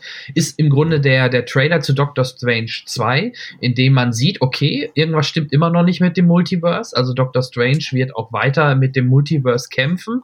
Man sieht Wanda, ähm, bekannt ja als Scarlet Witch, vor allem die Anspielung auf WandaVision fand ich ganz schön, dass man da kurz sagt, hier, ähm, wer WandaVision gesehen hat, äh, äh, fragt sie, oh, mir war klar, dass du irgendwann kommst, äh, das mit äh, Westview tut mir leid. Und dann sagt er nur, nee, mit Westview hat das nichts zu tun. Da fand ich ganz schön, dass man die Serie da sogar kurz erwähnt hat. Ansonsten, der Film ist von Sam Raimi. Da habe ich richtig Bock drauf, der ja die ersten Spider-Man-Filme gemacht hat. So schließt sich der Kreis. Und auch der böse Doctor Strange, den man eventuell aus den aus der Marvel-Serie What If gesehen hat, weil es gibt eine What-If-Folge, die genau diesen alternativen bösen Doctor Strange zeigt. Der scheint auch in dem Film aufzutauchen oder auf jeden Fall oder auf jeden Fall eine böse Variante von Doctor Strange. Und optisch und, und auch von der Stimmung her, das Ganze wirkt ein bisschen düsterer, dunkler. Vom Look her habe ich da tierisch Bock auf diesen Film, weil ich mir auch nur aus diesem Trailer, was ja schön ist, noch keine Story zusammenreimen kann. Also ich bin sehr, sehr gespannt, was uns da alles erwartet. Und wenn sie es ähnlich wie bei Spider-Man machen, dass die äh, viele Sachen noch gar nicht gezeigt haben im Trailer, was ja gut ist, dann glaube ich, dass wir in diesem Film vielleicht die ein oder andere Überraschung erleben können. Im Mai. Ja, dann startet nämlich äh, Doctor Strange 2. Ja, äh, was mhm. sollen wir haben, wir haben, glaube ich, einiges jetzt gesagt. Wer, wer jetzt hm, nicht reingeht, ist selber schuld. So. Ja, oder wer noch nicht drin war, ist selber schuld. Aber bei den Zahlen gehe ich davon aus, dass unsere Hörer ihn gesehen haben oder kein Interesse haben. Dann haben sie diesen Blog, der recht lang geworden ist, aber was auch gut so ist, einfach überspringen haben. Ja. Dann springen wir doch gut. in den nächsten Programmpunkt. Genau, lass uns doch mal. Das Netz und ja, lass uns das Netz und wir gehen ins Netz, beziehungsweise mhm. lass uns doch mal so einen Stab hinten in den Hals rammen oder in den Nacken und mhm. lass uns zurück ins Jahre 1999 gehen. In dem Jahr, wo ein Film, den ich damals auch schon im Kino sehen durfte, du wahrscheinlich sogar in der Presseverführung, ja. und der mich damals geflasht hat, weil mhm. so viel Neues da war. Inszenierung, Bullet Time, Optik, Story, Idee, Musik. Es passte gefühlt einfach alles. Die Wachowski Brothers haben damals wirklich einen Meilenstein in der Filmgeschichte geschrieben und äh, inszeniert, was sie mit zwei und drei nicht mehr wirklich schaffen konnten, was eine solide Fortsetzung war, aber mehr auch nicht. Äh, und nach den ganzen Jahren haben, nach Geschlechtsumwandlung der beiden Brüder zu Schwestern, ähm, hat sich eine von den beiden, Lana Wachowski, halt entschieden, doch noch eine Fortsetzung zu machen. Und man, viele sagen, man merkt in diesem Film auch, dass es nur von einer Schwester kommt, weil die andere war vielleicht eher für das Inszenatorische, das ähm, echtes Kung Fu, etc. halt mehr zuständig und die andere fürs Herz. Und eine von den beiden Seiten hat man jetzt in dem Film. Und ich konnte ihn leider nicht sehen. Mir ist bei der Presseverführung leider was dazwischen gekommen, ähm, was ich hier nicht weiter ausführen möchte. Aber der liebe Peter hat ihn sehen dürfen und können und wird mir jetzt äh, sicherlich und uns ein bisschen was dazu erzählen und vor allem auf mich bezogen. Gehe ich rein, gehe ich nicht rein? Also ich werde ihn mir sowieso anschauen, aber äh, was, werd, was wird mich dort erwarten? Hui, ja, so komplex wie du es fragst, ist es auch, äh, diese Frage zu beantworten. Ich gehe auch den Schritt nochmal zurück ins Jahr 1999. Ich war schon Filmkritiker, ich war in diesem Film, ich habe von dem Film außer ein paar coolen Bildern vorher nichts gesehen und war wie du geflasht. Denn das Wort Game Changer lag noch nicht so im äh, Vokabular, aber das war ein Game Changer. Und das im äh, technischen, im optischen Sinne. Die Story selber, es war mir am Anfang nicht so bewusst, ist jetzt nicht wirklich ultra neu, aber so wie sie präsentiert wurde. Es gab ja schon die, Welt, die Welt am Draht von Fassbender, die sich ja mit ähnlichen Sachen beschäftigt hat, aber nicht, nicht ein Viertel so populär, sondern äh, auf eine etwas sperrige Art und Weise. Aber ähm, dieser Film hat es geschafft, durch, durch, durch seine eindringliche Erzählweise einem dieses Thema wirklich unter die Haut zu jubeln nämlich äh, wie echt ist die echte Welt, wie, wie echt kann eine künstliche Welt werden, wann werden wir den Unterschied nicht mehr sehen, in welcher Welt wir leben, wenn wir die Option bekommen, ähm, Realismus annehmen zu können oder lieber die, die Illusion feiern, äh, zu feiern, rote Pille, blaue Pille. Wofür würden wir uns entscheiden? Wie würden wir reagieren? Haben wir den gleichen rebellischen Instinkt äh, gegen das künstliche, fremdbestimmte, nicht vom Menschen bestimmte, sondern die, die, die, die kurzen Szenen, die ja erst relativ spät in dem Film auftauchen, die einem zeigen, wie die Welt wohl dann äh, wirklich aussähe äh, hinter dieser Matrix, äh, waren ja schockierend äh, und all das hat uns aufgewühlt und trotzdem auch durch die Bilder aufgegeilt, sage ich jetzt mal ganz platt, weil die Bilder waren unglaublich ästhetisch. Ich meine, ich rede nicht nur vom Hautinnen-Kostüm von von von äh, Mrs. Moss, sondern äh, äh, auch, auch die Brillen, die die langen Mäntel, das schwarze Design, das dunkelgrün, das die Bilder bestimmt hat. Äh, es waren Film Noir Bilder. Der Film hat ja schon mit einer ultra geilen äh, Action-Szene eröffnet und jetzt springe ich rüber in Teil 4. Wir erleben am Anfang die Eröffnungsszene von Teil 1 mit anderen Charakteren. Das gleiche passiert, also es sind erst noch ein paar Kleinigkeiten, wo man denkt, das ist doch, das kann doch, oh, jetzt der gleiche Dialog. Ach, äh, ihre Männer sind schon tot. Wie bitte? Das habe ich doch schon mal, oh Mann. Und dann spielt sich diese Szene ab, bis plötzlich etwas komplett anders wird. Dann fällt diese Realität in eine andere. Und ähm, wir erleben, dass anscheinend sich alles irgendwie wiederholt und dann doch durch Kleinigkeiten verändert wird. Und die Konstellation ist anscheinend immer noch die gleiche, denn wir erleben nämlich einen äh, Mr. Anderson, der immer noch Programmierer ist und gefeiert wird für seine Spiele-Trilogie Matrix, die weltweit ein Mega-Erfolg war, aber ihn nicht so wirklich glücklich macht und er auch nicht sich darüber im Klaren ist, dass er ähm, eine Welt kreiert hat, die ähm, ein Eigenleben entwickelt und ähm, dass er ob, ob er auf der realistischen Seite ist, das wissen wir als Zuschauer noch nicht an der Stelle.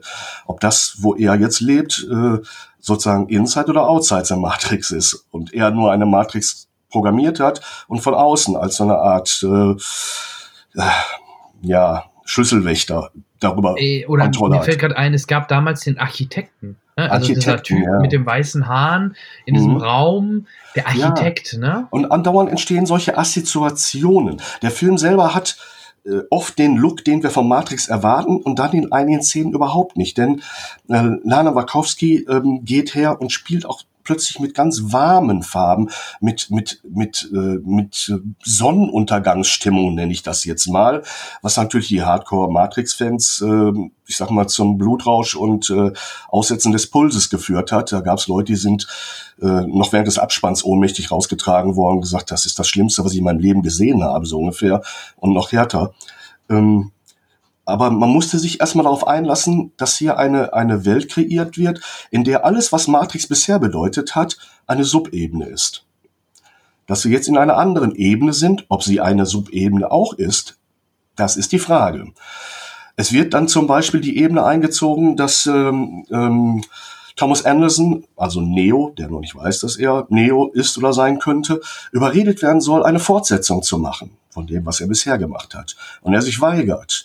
Und dann fallen wirklich äh, sehr ironische Sätze wie, es ist wohl eine Frage des Geldes, um ihn dazu zu bringen, nochmal dabei zu sein. Weil nur er kann es schaffen, dass das nochmal ein Erfolg wird und so weiter und so fort. Es, es schachtelt sich wirklich ein, ein Riesenberg an, an selbstreferenziellen, ironischen Dingen zum Thema Marketing, Marketingausbeutung, Franchise-Unternehmungen ähm, auf und und ich glaube, das hat viele überfordert, weil man es erst noch gar nicht überblicken kann. Man wird erstmal nur mit vielen Andeutungen und Assoziationen überschüttet und, und hat noch nichts, woran man sich festhalten kann. Es taucht ein Morpheus auf, der wohl der Morpheus vor ähm, äh, Fishburne ist. Also ist ist nicht der gleiche Darsteller. Ich weiß nicht, ob man ihn haben wollte. Und auch Agent Smith wird ja von jemand anderem gespielt. Und auch da spekuliert die, die Fanszene äh, natürlich darüber, ob man gar nicht gefragt hat, ob, er, ob es so sein sollte, weil man hat natürlich versucht, vieles zu übernehmen, um die Verbindung zu erstellen und auch vieles variiert hat. Auf der Oberfläche erleben wir auf jeden Fall Tom, wie er ein sehr äh, tristes Leben führt. Er ist ausgebrannt. Das bisschen, was ein bisschen Freude in sein Leben bringt, seine, seine lustigen, coolen Kollegen gehen ihm eher auf den Sack, ähm, ist die Frau, die er morgens in meinem Coffeeshop sieht, die zwar nicht Trinity heißt, sondern Tiffany, aber Trinity sehr ähnlich sieht. Und er guckt aber immer noch Schulter über, über die Schulter ne, zu ihr hin und wagt nichts. Sein etwas überdrehter Kollege versucht dann Kontakt herzustellen, der eher ein bisschen peinlich abläuft, aber sie sind dann in so einer Art wahren Kontakt. Sie ist die Frau eines anderen Mannes und Mutter von mehreren Kindern, aber auch eine leidenschaftliche Motorradfahrerin, was sie natürlich auch ein bisschen anfixt. Wir wissen auch, Keanu Reeves ist ein Motorradfreak erster Kajüte. Er hat sich selbst Motorradtypen entwickeln lassen. Und es entstehen so, so ganz viele Ebenen zwischen den Darstellern, den Figuren, die sie bisher gespielt haben, und dem, was wir da im Film vorgemacht bekommen, was sie sein könnten. Und dann stellt sich irgendwann für, für, für ähm, ähm, Thomas Anderson heraus, durch, durch den Morph-Voice, der wieder auftritt, es, es wiederholt sich auch da, er will ihm klar machen, du bist nicht in der wirklichen Welt. Und er sträubt sich wieder dagegen, diese Erkenntnis. Und mit, mit dieser aber sich durchsetzenden Erkenntnis wird ihm auch klar, dass es eine Verbindung zu dieser Tiffany gibt. Und irgendwann wird ihm klar, woher sie kommt und er will sie aus ihrer, aus ihrer, aus ihrem Gefängnis Ehe mit einem, na, wie soll man sagen, es ist eine scheinbar glückliche Ehe. Es ist alles perfekt, zwei Kiddies, Häuschen in der Vorstadt. Und das wird so stilisiert als das Ende jeder geistigen Aktivität und, und der Langeweile. Und, ähm, und er will sie aus ihrer Matrix befreien. Aber sie fühlt sich da drin wohl und will auch diesen Zustand nicht als künstlich begreifen, sondern geht, äh, zieht das nicht nach. Es, es ist im Grunde genommen eine Liebesgeschichte mit Matrixmitteln. Denn er will im Prinzip nur das, was er vorher in drei Teilen nicht geschafft hat, sie wirklich an sich als Partner binden. Und dazu muss er sie in, in seine Welt holen. Und dazu muss er sich erstmal selber für eine Welt entscheiden. Und all das changiert und wechselt und wird mit, mit Ironie untergraben, unterfüttert und manchmal auch wieder zum Einsturz gebracht. Stilistisch haben wir ganz viele Bilder, die durchtränkt sind, und das meine ich allerwörtlichst, mit Bildern aus den ersten, vor allem dem ersten Teil, die plötzlich auftauchen. Also siehst plötzlich Szenen aus dem anderen, die plötzlich wie eine, wie eine Projektion an der Wand erscheinen, die aber auch ein, eine Assoziation der Figuren sein könnten. Also es ist nicht so eindeutig. Manchmal sieht, es ein bisschen platt aus, aber es könnte auch eine metaphorische Qualität haben.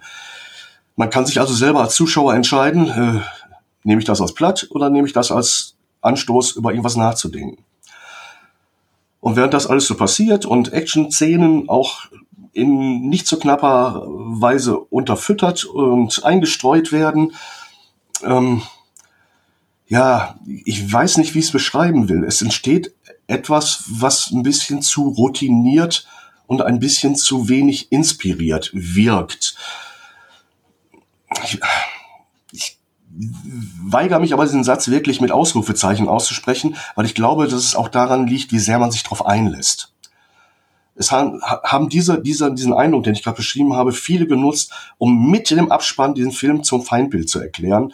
Und äh, äh, wie in einigen anderen Film-Franchises gesagt haben, äh, und gesagt haben, sie würden es den, wie den anderen Franchises nachmachen und sagen, dieser Film existiert nicht.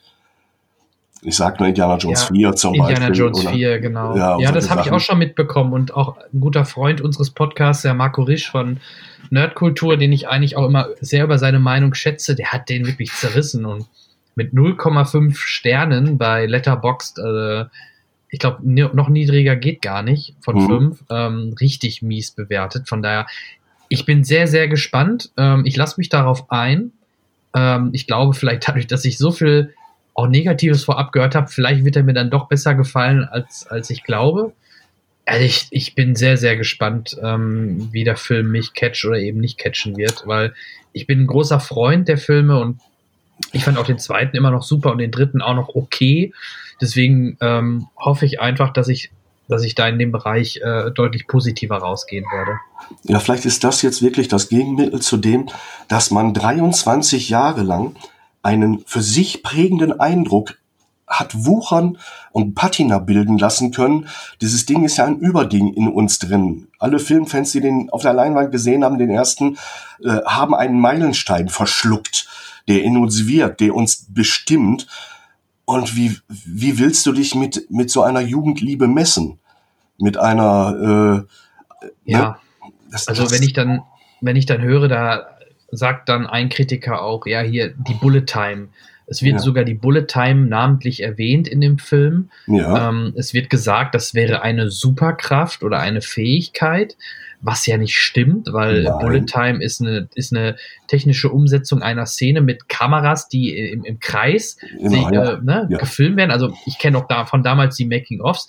Die Bullet Time ist was Inszenatorisches und keine Superkraft. Und ja, ich bin mal gespannt. Ähm, das sind natürlich dann halt auch Kritiken, die man so gelesen hat, wo ich verstehen kann, ja, stimmt, ist eigentlich falsch. Da hätte man mal drüber nachdenken sollen und es vielleicht nicht Bullet Time nennen dürfen, dass das eine Superkraft ist, sondern eher, okay, er kann, er kann halt Kugeln ausweichen oder er kann halt in Zeitlupe sich bewegen oder wie, wie auch immer man es hätte nennen sollen. Ne? So hätte ich es dann gemacht. Da ist, da, ist vielleicht, da ist vielleicht ein sprachliches Problem aufgetaucht, wie du schon sagst. Bullet Time war der technische Begriff dafür ähm, das, was dadurch erzeugt wurde, nämlich dass wir Zuschauer und vielleicht auch eine Person im Raum ein anderes Zeitempfinden haben. Das andere wurde runtergedimmt zeitlich. Das erleben wir in diesem Film auch, dass es dann Bullet Time genannt wird und eine Fähigkeit sein soll, kann ich nachvollziehen. Es so zu beschreiben, war unglücklich. Aber dann diesen Sprachfehler dazu benutzen, um zu sagen, da stimmt das alles nicht, weil die machen alles kaputt. Nein. Es gibt und natürlich kann das heute nicht mehr so wirken wie früher, als wir das das allererste Mal gesehen haben und uns der Kiefer auf die Knie geknallt ist vor Staunen. Aber da gibt's eine Szene drin, die trotzdem für wer weiß wie lange das ganze, die ganze Szenerie einfriert und nur zwei Personen da drin sich bewegen, eigentlich nur eine Person, die mit einer anderen, nämlich mit, äh, mit Anderson spricht. Ich will nicht verraten, wer und was, aber ähm, er bewegt sich da durch, durch einen kompletten eingefrorenen Raum. Also im Prinzip einer Bullet Time, die nicht mehr auf die alte Weise hergestellt werden kann. Aber die Technik ist ja auch weiter. Mittlerweile hat man ganz andere Möglichkeiten. Ja. Und deshalb sieht man solche Effekte heute auch äh, äh, auf YouTube in den Werbeclips. Ähm, ja. Das ist leider verbraucht. Äh, nur wollen wir erwarten, dass ein Film uns nur über technische Innovationen vom, vom Hocker zieht. Der soll auch ein bisschen seiner Stilistik treu bleiben und das bleibt das kann man auch, Augenblick. Das kann man auch bei Matrix ja in, jetzt heutzutage nicht mehr erwarten, nicht zwingend, dass das jetzt technologisch revolutionär wird. Ähm, ich, Bullet Time gab es danach in Computerspielen, in Max Payne gab es Bullet Time, wo man in Zeitlupe um eine Ecke sprang und schoss. Also das wurde ja in, in überall dann irgendwann genutzt. Es gab danach Romeo Must Die, den Kinofilm, ähm, da, wurde, da wurde dieser Effekt auch zum Teil genutzt mit brechenden äh, Knochen etc. Also diese Idee des, der Zeitlupe und dieses inszenatorische Bullet Time wurde ja dann doch schon hier und da immer genutzt. Ich glaube, klar, warum hat man das Wort genommen? Weil es natürlich die vierte Wand durchbricht, weil die Leute, ach guck mal, Bullet Time, ja klar, kennst du noch, ne? Deswegen wurde natürlich dieses Wort genutzt. Äh, dass das vielleicht nicht hundertprozentig Sinn macht, dieses Wort in diesem Kontext zu nutzen, sollte uns klar sein. Sollte. Ja, ich habe immer ein bisschen Problem, wenn, wenn Supernerds sich zum Gralshüter erklären und nie in Betracht ziehen, dass sie vielleicht auf der rein sensitiven Ebene nicht alles erfassen können, weil es vielleicht viel ist oder weil es ihnen nicht zugänglich ist oder weil es ähm, ähm, sie vielleicht auch weniger interessiert. Der Film hat seine, seine erzählerische Farbe gewechselt. Es ist eine Love Story drin und zwar sehr gewichtig drin. Dieser Film hat auch seine erzählerische Ebene der, der, der, der ähm, Infragestellung von Realität nochmal gesteigert. Ob es dadurch nochmal besser wird, ist zu beurteilen. Aber er geht Schritte weiter, die er bisher nicht gegangen ist oder in Richtungen, in denen er bisher nicht gewesen ist. Und er sucht auch nach neuen Stilmitteln, ohne einfach nur auf Rekordjagd zu gehen. Aber ich gehe doch auch nicht her und frage den, den 100 Meter Sprinter, der vor 20 Jahren die Olympiamedaille gewonnen hat, ob er bei der nächsten Olympiade wieder den Rekord aufstellen wird. Wenn, dann hat er, hat er jetzt was anderes zu bieten und, und kann mich immer noch äh, überzeugen als Gesprächspartner, als Interviewgast oder sonst was, aber doch nicht, weil ich ihn immer wieder auf das Gleiche festnageln will. Dieser Film ist ergänzend zu dem, was bisher war. Und das finde ich ist ein wichtiger Aspekt. Er hat mich nicht gelangweilt. Ich habe selber an mir manchmal gedacht, hm, liegt's an mir oder liegt's am Film? Vielleicht bin ich ein bisschen erschöpft nach einer Weile und schaffe es nicht mehr aufnahmefähig genug zu sein. Aber diese Selbstkritik muss man auch mitbringen. Film ist nicht nur Bringservice, weil dann wird er flach, dann wird er sehr flach. Manchmal muss man auch die Kritik ertragen an sich selber und sagen, habe ich einen Faden verloren?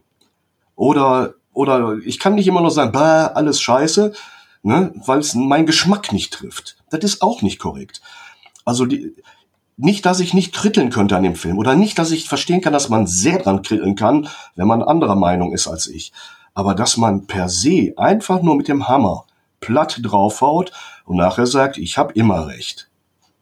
Mm -mm, nein. Ja, also du würdest trotzdem jedem guten Gewissens sagen, schaut ihn euch an, oder? Also ist jetzt kein, ich würde es das ja? Ich würde es jedem sagen, dem ich zutraue, dass er mir nicht persönlich Schuld gibt, wenn es nicht alle Erwartungen erfüllt oder nicht den gleichen Geschmack erfüllt. Aber es ist keine verschwendete Zeit. Es ist für Menschen mit kritischem Blick, also filmkritischem Blick, ähm, einfach auch äh, interessant zu sehen, wie, wie ist der Film gemacht. Wir gucken Filme ja auch analytisch. Wir sind mhm. ja nicht wirklich klassische Kinogänger, die nur sagen, komm, lass es über mich regnen. Ne? Stell mir den Teller nur vor mich hin. Nein, ich koche so gerne, dass ich einen Teller angucke und eine Speise esse und auch immer drüber nachdenke, in welcher Reihenfolge ist hier gegart worden? Mit welchen Mitteln wurde gearbeitet? Welche Gewürze schmecke ich raus? Ne? Also das, es ist, es ist keine Pflicht, aber ich weiß, dass Leute wie wir anders mit diesem Material umgehen und deshalb finde ich, müsste man da viel mehr drin sehen. Nicht, ich würde nicht immer nur suchen nach dem, was erwarte ich, ich kann mir nicht äh, das Überraschungsgericht bei meinem Lieblingsrestaurant bestellen und sagen, das ist aber nicht das, was ich wollte. Ne? Und wenn ich bestelle, was ich da will, dann äh, muss ich auch ertragen, dass der Koch es vielleicht anders macht als der in dem anderen Lokal. Ja. Ähm, dann ist ein Ligaschnitzel vielleicht mal äh, mit anderen Pilzen als Champignons aus der Dose und trotzdem nicht schlecht. Oder äh, ne? Oder anstatt Sahne ist es eine andere Creme oder andere Gewürze. Und dann lasse ich mich drauf ein und frage mich selber, schmeckt es mir trotzdem, obwohl es nicht meine Erwartung erfüllt. Und, und diese Flexibilität, die hat mich geschockt zu merken, dass die bei einigen nicht vorhanden ist. Nicht, dass sie, dass sie den Film kritisch sehen. Das, das, damit kann ich gut leben, sobald Argumente ins Spiel kommen. Da sind viele gute Argumente auch gegen den Film gefallen. Sicher. Hm. Aber ähm, ich, ich mag Intoleranz nicht. Ja, also ich werde ihn mir anschauen. Ich werde sicherlich dann mal meiner Meinung im nächsten Podcast äh, kurz dir auch kundtun und äh, den Hörern und ja, mal schauen. Ich bin, ich bin wild drauf, das zu hören, wie du den empfunden hast. Da du ja nun leider jetzt aus allen Richtungen schon zugeballert wurdest mit Meinungen. Ähm, ja. Aber ich traue dir zu, dass du das auch an der Kinokasse abschüttelst und sagst, komm, ich sitze jetzt hier, starten. Genau, ich denke auch, das kriege ich hin. Ähm, dann hätten wir noch zwei, ich nenne sie mal Quickies, zwei Filme, die, ähm, die wir vielleicht ein bisschen kürzer behandeln können, weil auch jeweils nur der eine, glaube ich, den Film gesehen hat. Ähm, ich würde jetzt einfach mal so dreist sein und anfangen, äh, dass wir ein bisschen so die Abwechslung haben. Ich habe einen Film gesehen, der im am 24. November ins Kino kam und genau 30 Tage später auf Disney Plus zu Weihnachten erschien. Ich habe den mit Family, mit Kindern zwischen den Tagen jetzt oder jetzt, ähm, ich glaube sogar noch am zweiten Weihnachtstag oder so gesehen, nämlich ich spreche von Encanto, Musical, Komödie, also es wird sehr viel Disney-typisch gesungen. Ähm, es geht um eine Familie, die ähm, alle Superkräfte haben oder irgendwelche Fähigkeiten, bis auf die Hauptfigur. Jetzt, boah, jetzt muss ich aber doch nochmal die Namen, die habe ich nicht so drauf. Ähm, Genau, Mirabel Madrigal. Also die Familie Madrigal und Mirabel hat damals als Mädchen keine Kräfte gekriegt. Und die Frage ist halt, wieso. Okay, also Encanto, Musical-Komödie, so spielt in Kolumbien, hat auch diese Vibes und diese Musik. Also lustigerweise verkauft das Disney als äh, das äh, Disney Weihnachts, ähm, dem Disney Weihnachtsfilm, hat eigentlich nicht wirklich viel mit Weihnachten zu tun. Ist ganz charmant. Ähm, aber kommt jetzt nicht wirklich an die Stärken von so typischen Disney-Filmen ran. Die Musik ist schön und gut inszeniert, aber mir fehlt, mir fehlt ja so ein bisschen, bisschen das, das Pacing in dem Film.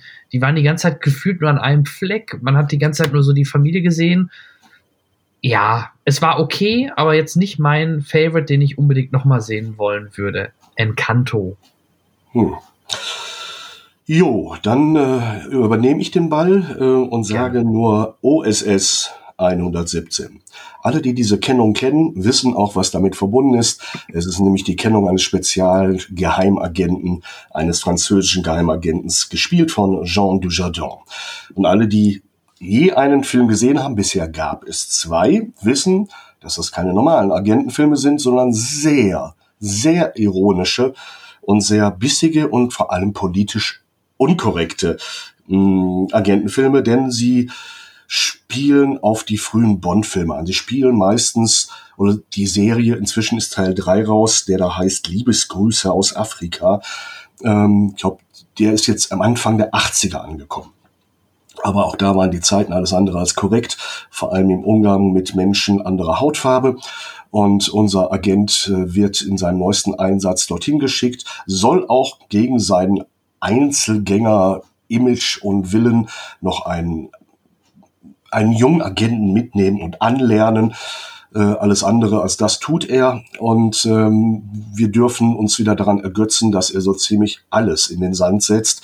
Und nicht auf die Slapstick-Art und Weise, sondern mit, mit mit charmanter Überheblichkeit und Sexismus vom Allerfeinsten und politischer Inkonsequenz äh, sich dort äh, irgendwie auch normal und richtig zu benehmen. Und das macht Jean Dujardin auf eine so unglaublich gute Art und Weise. Das ist beeindruckend und macht Spaß und wird auch von Bond-Fans geliebt, weiß ich. Und vor allem, weil die deutsche Synchro von niemand Geringeren als Oliver Kalkofe gemacht wurde. Wer Olli kennt und Olli liebt, weiß, dass Olli in der Lage ist, äh, synchron zu machen, dass man äh, auch als Blinder seine Freude an diesen Filmen haben kann. Ähm, ich, ich, ich kann jetzt aus dem Stand nicht zitieren, aber es ist wirklich, ach, ich habe die beiden ersten Teile so oft gesehen, dass ich mich freue, endlich Nachschub zu be bekommen, weil immer wenn meine Laune droht, ein bisschen zu vergrauen, dann kommt als Aufheller so eine Scheibe hier in, ins Gerät.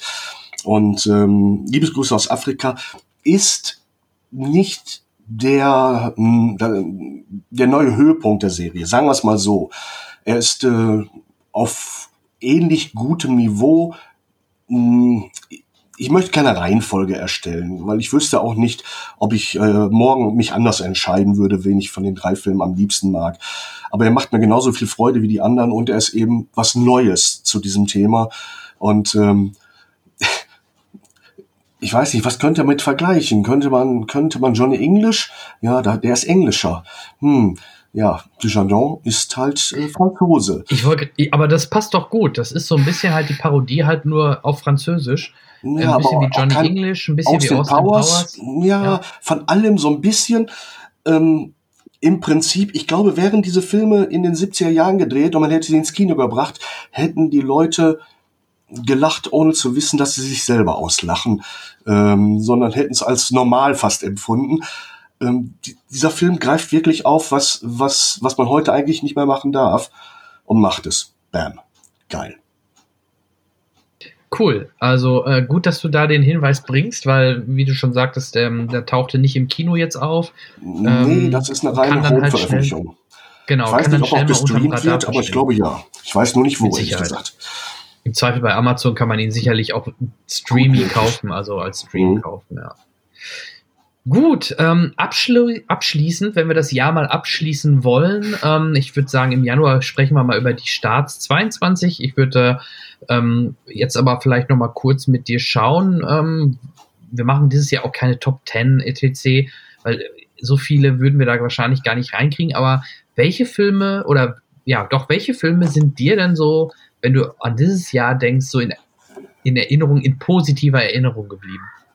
Huiuiuiui. Also, ich fallen ja zwei, drei ein. Äh, ja, aber davon habe ich zwei oder drei gerade schon äh, mit dir darüber gesprochen, weil, wie gesagt, zu meiner eigenen Überraschung war Spider-Man wirklich ein tolles Kinoerlebnis, kann ich nur empfehlen. Und mhm. das sage ich, ich wiederhole mich auch als nicht blind in alles reinlaufen, der, der sobald es aus dem MCU kommt, sondern äh, da würde ich auch meine Frau mit reinnehmen. Oh nee, doch nicht. Äh, aber ich würde jeden anderen mit reinnehmen. Ähm, ähm, was hatten wir denn überhaupt noch? Ich bin selber am überlegen. Wir hatten Sonst auch. starte ich mal. Mach mal, mach mal einen Start. Ich bin gerade ähm, ein bisschen. Also wenn ich drüber nachdenke über das Jahr, gerade natürlich die frischeren Filme bleiben einem eher in Erinnerung. Also ich würde auf jeden Fall in meine Top-Auswahl äh, wählen. Einmal der Nostalgie wegen, aber weil er mir auch viel Spaß gemacht hat, äh, Ghostbusters Afterlife. Mhm. Ähm, dann definitiv, wie du gerade schon sagtest, Spider-Man No Way Home. Der wäre wahrscheinlich auch sehr weit mit oben, vielleicht auf zwei. Vielleicht würde ich auf eins sogar Dune setzen. Ähm, Dune war für mich schon so ein, ja genau, hatten wir ja schon mal gesprochen. Dune war schon für mich so eins der Highlights ähm, des Jahres. Äh, also wirklich ein Film, wo man weiß, okay, der wird für, der, der ist fürs Kino, der wird fürs Kino gemacht.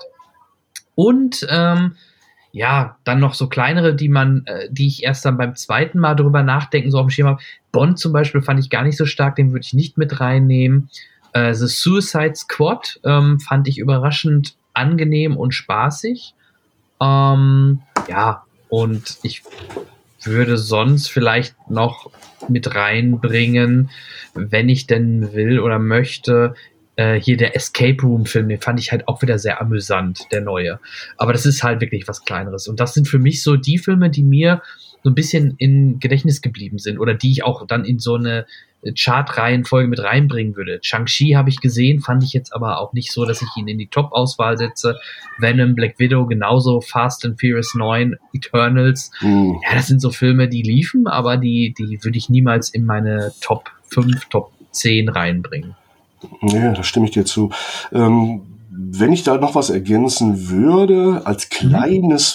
Kleines, eine kleine schöne Fingerübung, den letzten Eastwood, Cry Macho, ein Film, der, der all das, was die Filme gerade geeint hat, nämlich großes Kino zu sein, nicht hat.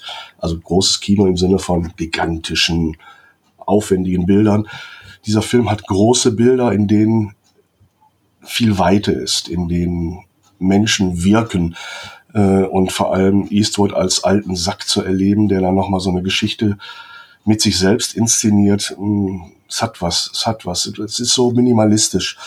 Das ist wie eine gute japanische Küche. Es liegen drei Zutaten auf dem Teller und du denkst, mein Gott, ja. da werde ich niemals satt von, aber du isst es und bist glücklich. Ja, oder auch Jungle Cruise, den ich letztes Mal besprochen habe. Ähm, mhm. Auch für mich einer der positiveren Überraschungen des Jahres. Aber ja, das äh, soll es gewesen sein für 2021 ja. und äh, ich bin jetzt schon gespannt, was uns dann nächstes Jahr alles Schönes erwartet. Ich, ich werde da mal ein bisschen was vorbereiten, eine Liste, die Starts, die, die relevant sind fürs nächste Jahr und dann würde ich vorschlagen, dass wir die im Januar im nächsten Cinecast dann mal unter die Lupe nehmen und schauen, worauf wir uns denn am meisten freuen und was am meisten Hitpotenzial hat. Es kann ja sein, dass die ersten schon davon zu sehen waren. Lasst euch überraschen. Maybe. Denn auch mhm. ich freue mich auf Scream zum Beispiel, der kommt recht früh. Ne? Also Richtig, Scream kommt ja. Deutschland im Januar. Aber ist wie gesagt, schon mal Pressevorführung. Es kann sein, dass wir den dann schon wirklich, wirklich vorstellen können. Danke, genau. Das wäre dann der erste Film, den man sogar direkt vorstellen könnte, genau. Gut, Peter, dann würde ich sagen, in diesem Sinne erstmal vielen, vielen lieben Dank für deine Zeit und deine Expertise. Es hat mir wieder viel Spaß gemacht. Es hat auch mal Spaß gemacht, jetzt wirklich einen Film, den wir beide gesehen haben, so ein bisschen doch deutlich stärker im Detail zu besprechen, mhm. ähm, von beiden Seiten das Ganze mal zu analysieren von, ich sag mal, Fansicht mit viel Hintergrundinfo und jemanden, der vielleicht nicht jeden Film und nicht jede Anspielung gesehen gesehen hat, ähm, ist halt wichtig, da auch einfach mal zu sehen, funktioniert er denn bei allen Zielgruppen? Und ja, das scheint es ja. Und ähm, ich wünsche dir und deiner Frau auf jeden Fall einen wunderschönen Silvesterabend, einen guten Rutsch ins neue Jahr, viel Gesundheit und dann starten wir im nächsten Jahr Cinecast mit Folge 102 wieder durch. Auch dir, all deinen Lieben und allen, die jetzt zuhören, einen guten Rutsch ins nächste Jahr, ein tolles neues Jahr. Es kann nur besser werden.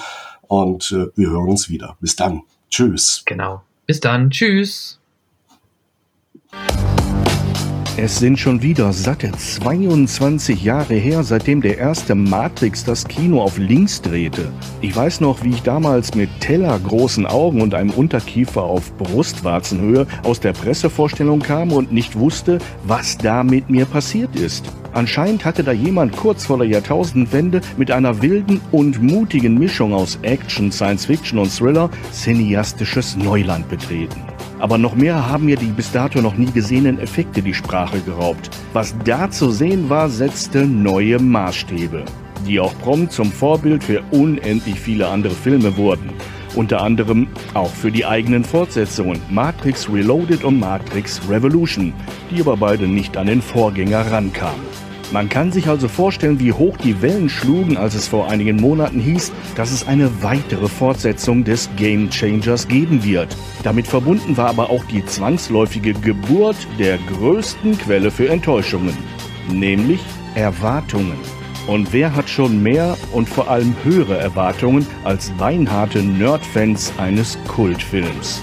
Und den Titel Kultfilm verdient Matrix wie kaum ein anderes Celluloid-Produkt, außer Ping-Pong-Bälle. Zur Handlung. Direkt die erste Szene macht klar, was das Konzept hinter Resurrection ist, denn er beginnt exakt wie der erste Matrix, allerdings als nachgestellte Szene mit anderen Figuren. Und dann läuft etwas schief. Irgendwas ist hier nicht mehr wie früher. Es entstehen neue Zusammenhänge, eine neue Realitätsebene wird eingezogen und damit alle bisherigen Ereignisse auf ein Sublevel verlagert. Jetzt ist der Moment, um uns zu zeigen, was real ist. Vielleicht. Hm, oder vielleicht auch mal wieder nicht. Auch diesmal erleben wir Keanu Reeves als Programmierer Thomas Anderson, der noch nichts von seinem zweiten Ich ahnt als Neo. Denn zurzeit führt Thomas, nach dem Abschluss seiner populären Matrix-Trilogie, ein höchst unbefriedigendes Leben in San Francisco. Um seine ständigen Halluzinationen zu unterdrücken, schluckt er haufenweise Medikamente, die aber nichts bringen. Genauso wenig wie die gut gemeinten Versuche seines Kollegen, ihn mit einer mysteriösen Frau namens Tiffany zu verkuppeln, die er ganz toll findet und die ihn an Trinity erinnert. Erst als Morpheus auftaucht, wird Thomas klar, wie er zu seinem wahren Ich finden kann. Und so kehrt Thomas nach all den Jahren dahin zurück, wo alles begonnen hat. Nach all den Jahren dahin zurückzukehren, wo alles begonnen hat. Zurück in die Matrix. Doch die steckt randvoll mit Déjà-vus. Denn eigentlich geht es andauernd darum, und so soll es wohl auch sein, den Zuschauern und Rinnen das Gefühl zu geben, das kommt mir vertraut vor. Immerhin entsteht so eine gefühlte Verbundenheit zwischen Protagonisten und Publikum. Beide sind gleichermaßen verwirrt und fragen sich, was und wo die Realität ist. Genau das habe ich in meinem. Und da kommen wir auch schon zum größten Plus, aber auch Minuspunkt des Films. Denn während die einen kaum an sich halten können vor Freude, wenn mal wieder so ein Easter Egg auftaucht, Querverweise und Zitate im wahrsten Sinne des Wortes im Bild aufploppen, sehen andere schwarz und laufen amok. Weil, ja warum eigentlich? Die Antwort ist Erwartungen. Sie was anderes erwartet haben. Was? Das wissen sie auch nur ganz selten. Du kennst mich nicht. Matrix Resurrection spielt in einer Welt, in der die Vorgängerfilme existieren. Zwar nicht als Kinofilme, dafür aber als hyperrealistische Videospiele. Und so erinnern die Gespräche, in die Thomas immer wieder verwickelt wird, an die realen Diskussionen über die Matrix-Trilogie. Auf der einen Seite die Puristen, für die nichts über Teil 1 geht, auf der anderen die Super-Nerds, die versuchen, die abgedrehtesten Theorien zu belegen. Anders als der Arbeitgeber von Thomas. Der ist nur an einem vierten Teil interessiert. Der soll nämlich unbedingt erscheinen, egal ob Thomas mitzieht oder nicht. An der Stelle fragt man sich wirklich, ist das schon das Making-of? Zum Glück begnügt sich Matrix Resurrection nicht damit, der Unterhaltungsmaschine Hollywood einen Spiegel vor die Nase zu halten, denn er versucht, die Lücke zu füllen, die alle drei Vorgänger rigoros ausgespart hatten. Die Gefühlsebene. Das macht sich nicht nur erzählerisch bemerkbar, sondern auch in der Inszenierung. Und das merkt man allein schon daran, dass diesmal nicht alles im Halbdunkel spielt und nicht jeder Satz wie die kryptische Prophezeiung eines antiken Wahrsagers klingt. Aber damit tritt man den selbsternannten Gralshütern der Nerd-Fraktion kräftig auf die Plattfüße. Denn die können alles, vor allem besser, nur eins nicht, nämlich Veränderungen verdauen. Unterm Strich kann man also nur dazu raten, sich selber ein Bild zu machen. Ein eigenes. Mit möglichst wenig Erwartungen. Ja, ich weiß, das ist nicht immer leicht, aber probiert es doch mal. Bin ich verrückt? Dieses Wort benutzen wir ja nicht. Wir sehen es nicht. Dabei sind alle gefangen in diesen seltsamen, sich wiederholenden Loops.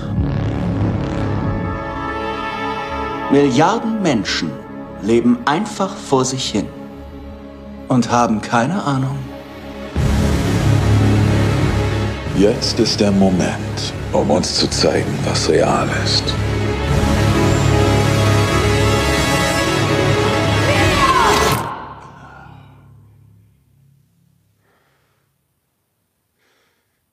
Das kommt mir vertraut vor.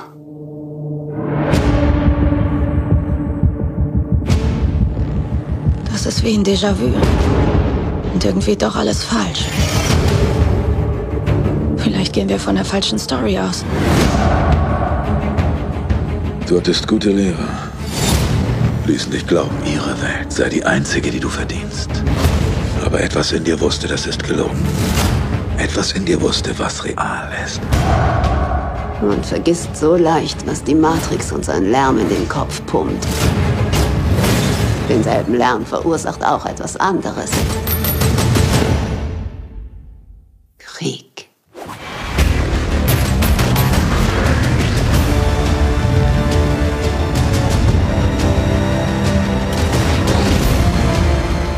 Aus Neo? Mr. Anderson! Jetzt wird die wichtigste Entscheidung in Neos Leben nicht von ihm getroffen. Sie hat an mich geglaubt. Und darum glaube ich jetzt an sie. Ein Teil in mir sagt, dass ich mein ganzes Leben schon auf dich warte. Wenn du Trinity wiedersehen willst, kämpf um sie! Neo!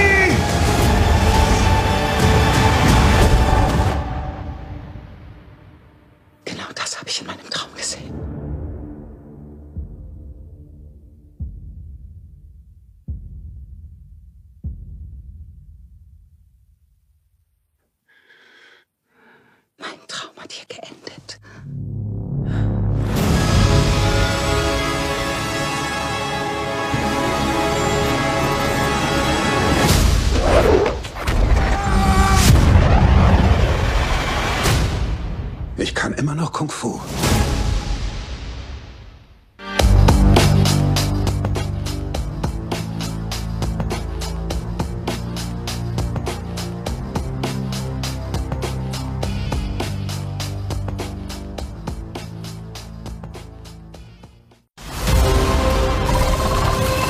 Nach der Enthüllung seiner wahren Identität am Ende von Spider-Man 2 Far From Home Es ist wahr, Leute. Spider-Man ist tatsächlich Peter Parker. Muss Peter Parker nicht nur mit der unerwünschten Jubeltubel-Heiterkeit klarkommen, sondern ist auch ernsthaften Anfeindungen ausgesetzt sowie die von dem Krawalljournalisten J. Jonah Jameson, der Spider-Man für den Tod von Mysterio verantwortlich macht. Hören Sie, ich habe Mysterio nicht getötet. Das waren die Drohnen. Die Drohnen, die Ihnen gehören. Um dem unwürdigen Spiel ein Ende zu bereiten, bittet Peter seinen Avengers-Kollegen Dr. Strange, die Geschehnisse der letzten Tage mit einem Zauber wieder rückgängig zu machen. Sei vorsichtig, was du dir wünschst, Parker. Aber Peter Parker oder die freundliche Spinne von nebenan, wie er auch genannt wird, ist sich sicher, dass es so nicht weitergehen darf. Und so soll ein Zauberspruch dafür sorgen, dass die ganze Welt vergisst, wer Spider-Man in Wirklichkeit ist.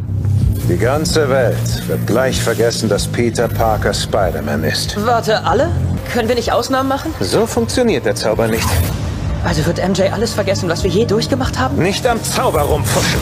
Oh mein Gott, Ned, er ist mein bester Freund. Oh, Tante May sollte es wirklich wissen. Hör auf zu reden!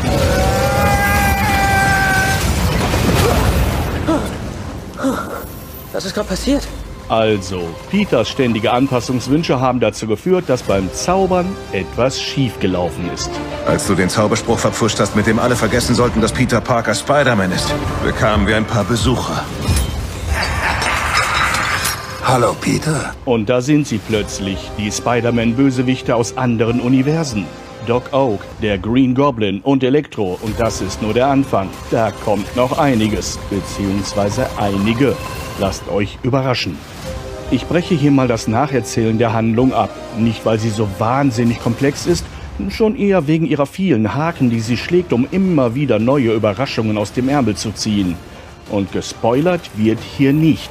aber die allermeisten davon sind knüppelharter Fanservice. Will sagen, man sollte schon halbwegs sattelfest in der Spider-Man-Welt unterwegs sein, um den Vollrausch der Zitate, Querverbindungen und Verweise genießen zu können. Möglich macht dieses Festival der Welten, dass man schon vor zwei Spider-Filmen mit dem Multiverse, also den verschiedenen Welten, in denen ähnliche Figurenkonstellationen ähnliche Abenteuer erleben, ein Fass aufgemacht hat, das weder Boden noch Wände hat. Etwas schnippig könnte man auch sagen, dass man mit dem Multiverse der grenzenlosen Beliebigkeit den Anstrich von Fantasy verpasst hat. Alles ist möglich. Man muss es nur glauben, wollen. Damit ist gemeint, man muss sich voll und ganz auf die hier behauptete Realität einlassen, um ganz viel Spaß zu haben. Und Spider-Man No Way Home macht es einem leicht, die Welt außerhalb des Kinos zu vergessen. Aber schon ein einziger nüchterner Gedanke sorgt dafür, dass man erkennt, dass der ganze Budenzauber hier nur ein Hightech-Hochglanzmärchen für Erwachsene, gespielt von Kindern ist. Hallo, Peter. Seit ich von dieser Spinne gebissen wurde, hatte ich nur eine Woche, in der sich mein Leben normal angefühlt hat. Das war, als du es rausgefunden hast.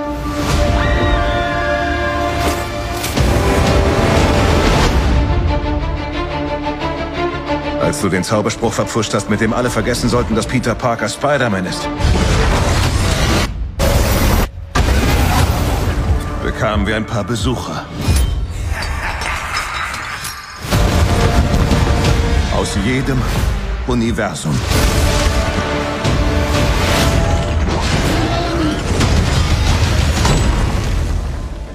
Hallo, Peter. Du bist nicht Peter Parker.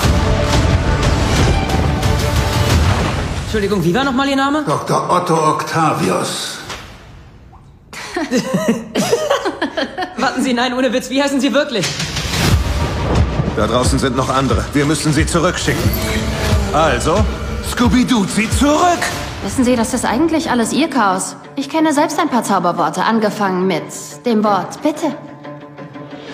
Bitte, Scooby-Doo, sie zurück. Du fliegst hinaus in die Dunkelheit, um Geister zu bekämpfen. Was meinen Sie? Sie sterben alle im Kampf gegen Spider-Man. Das ist ihr Schicksal. Es tut mir leid, Kleiner. Ja, mir auch. Nicht.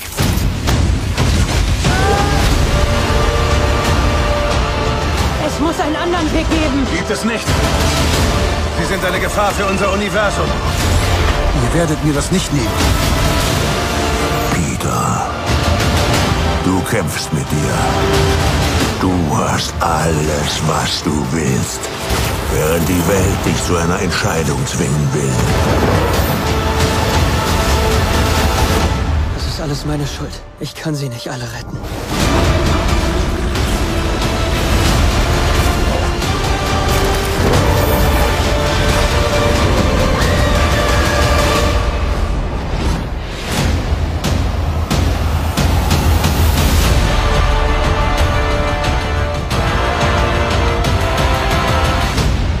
Hier? Sie fangen an durchzukommen und ich kann sie nicht aufhalten.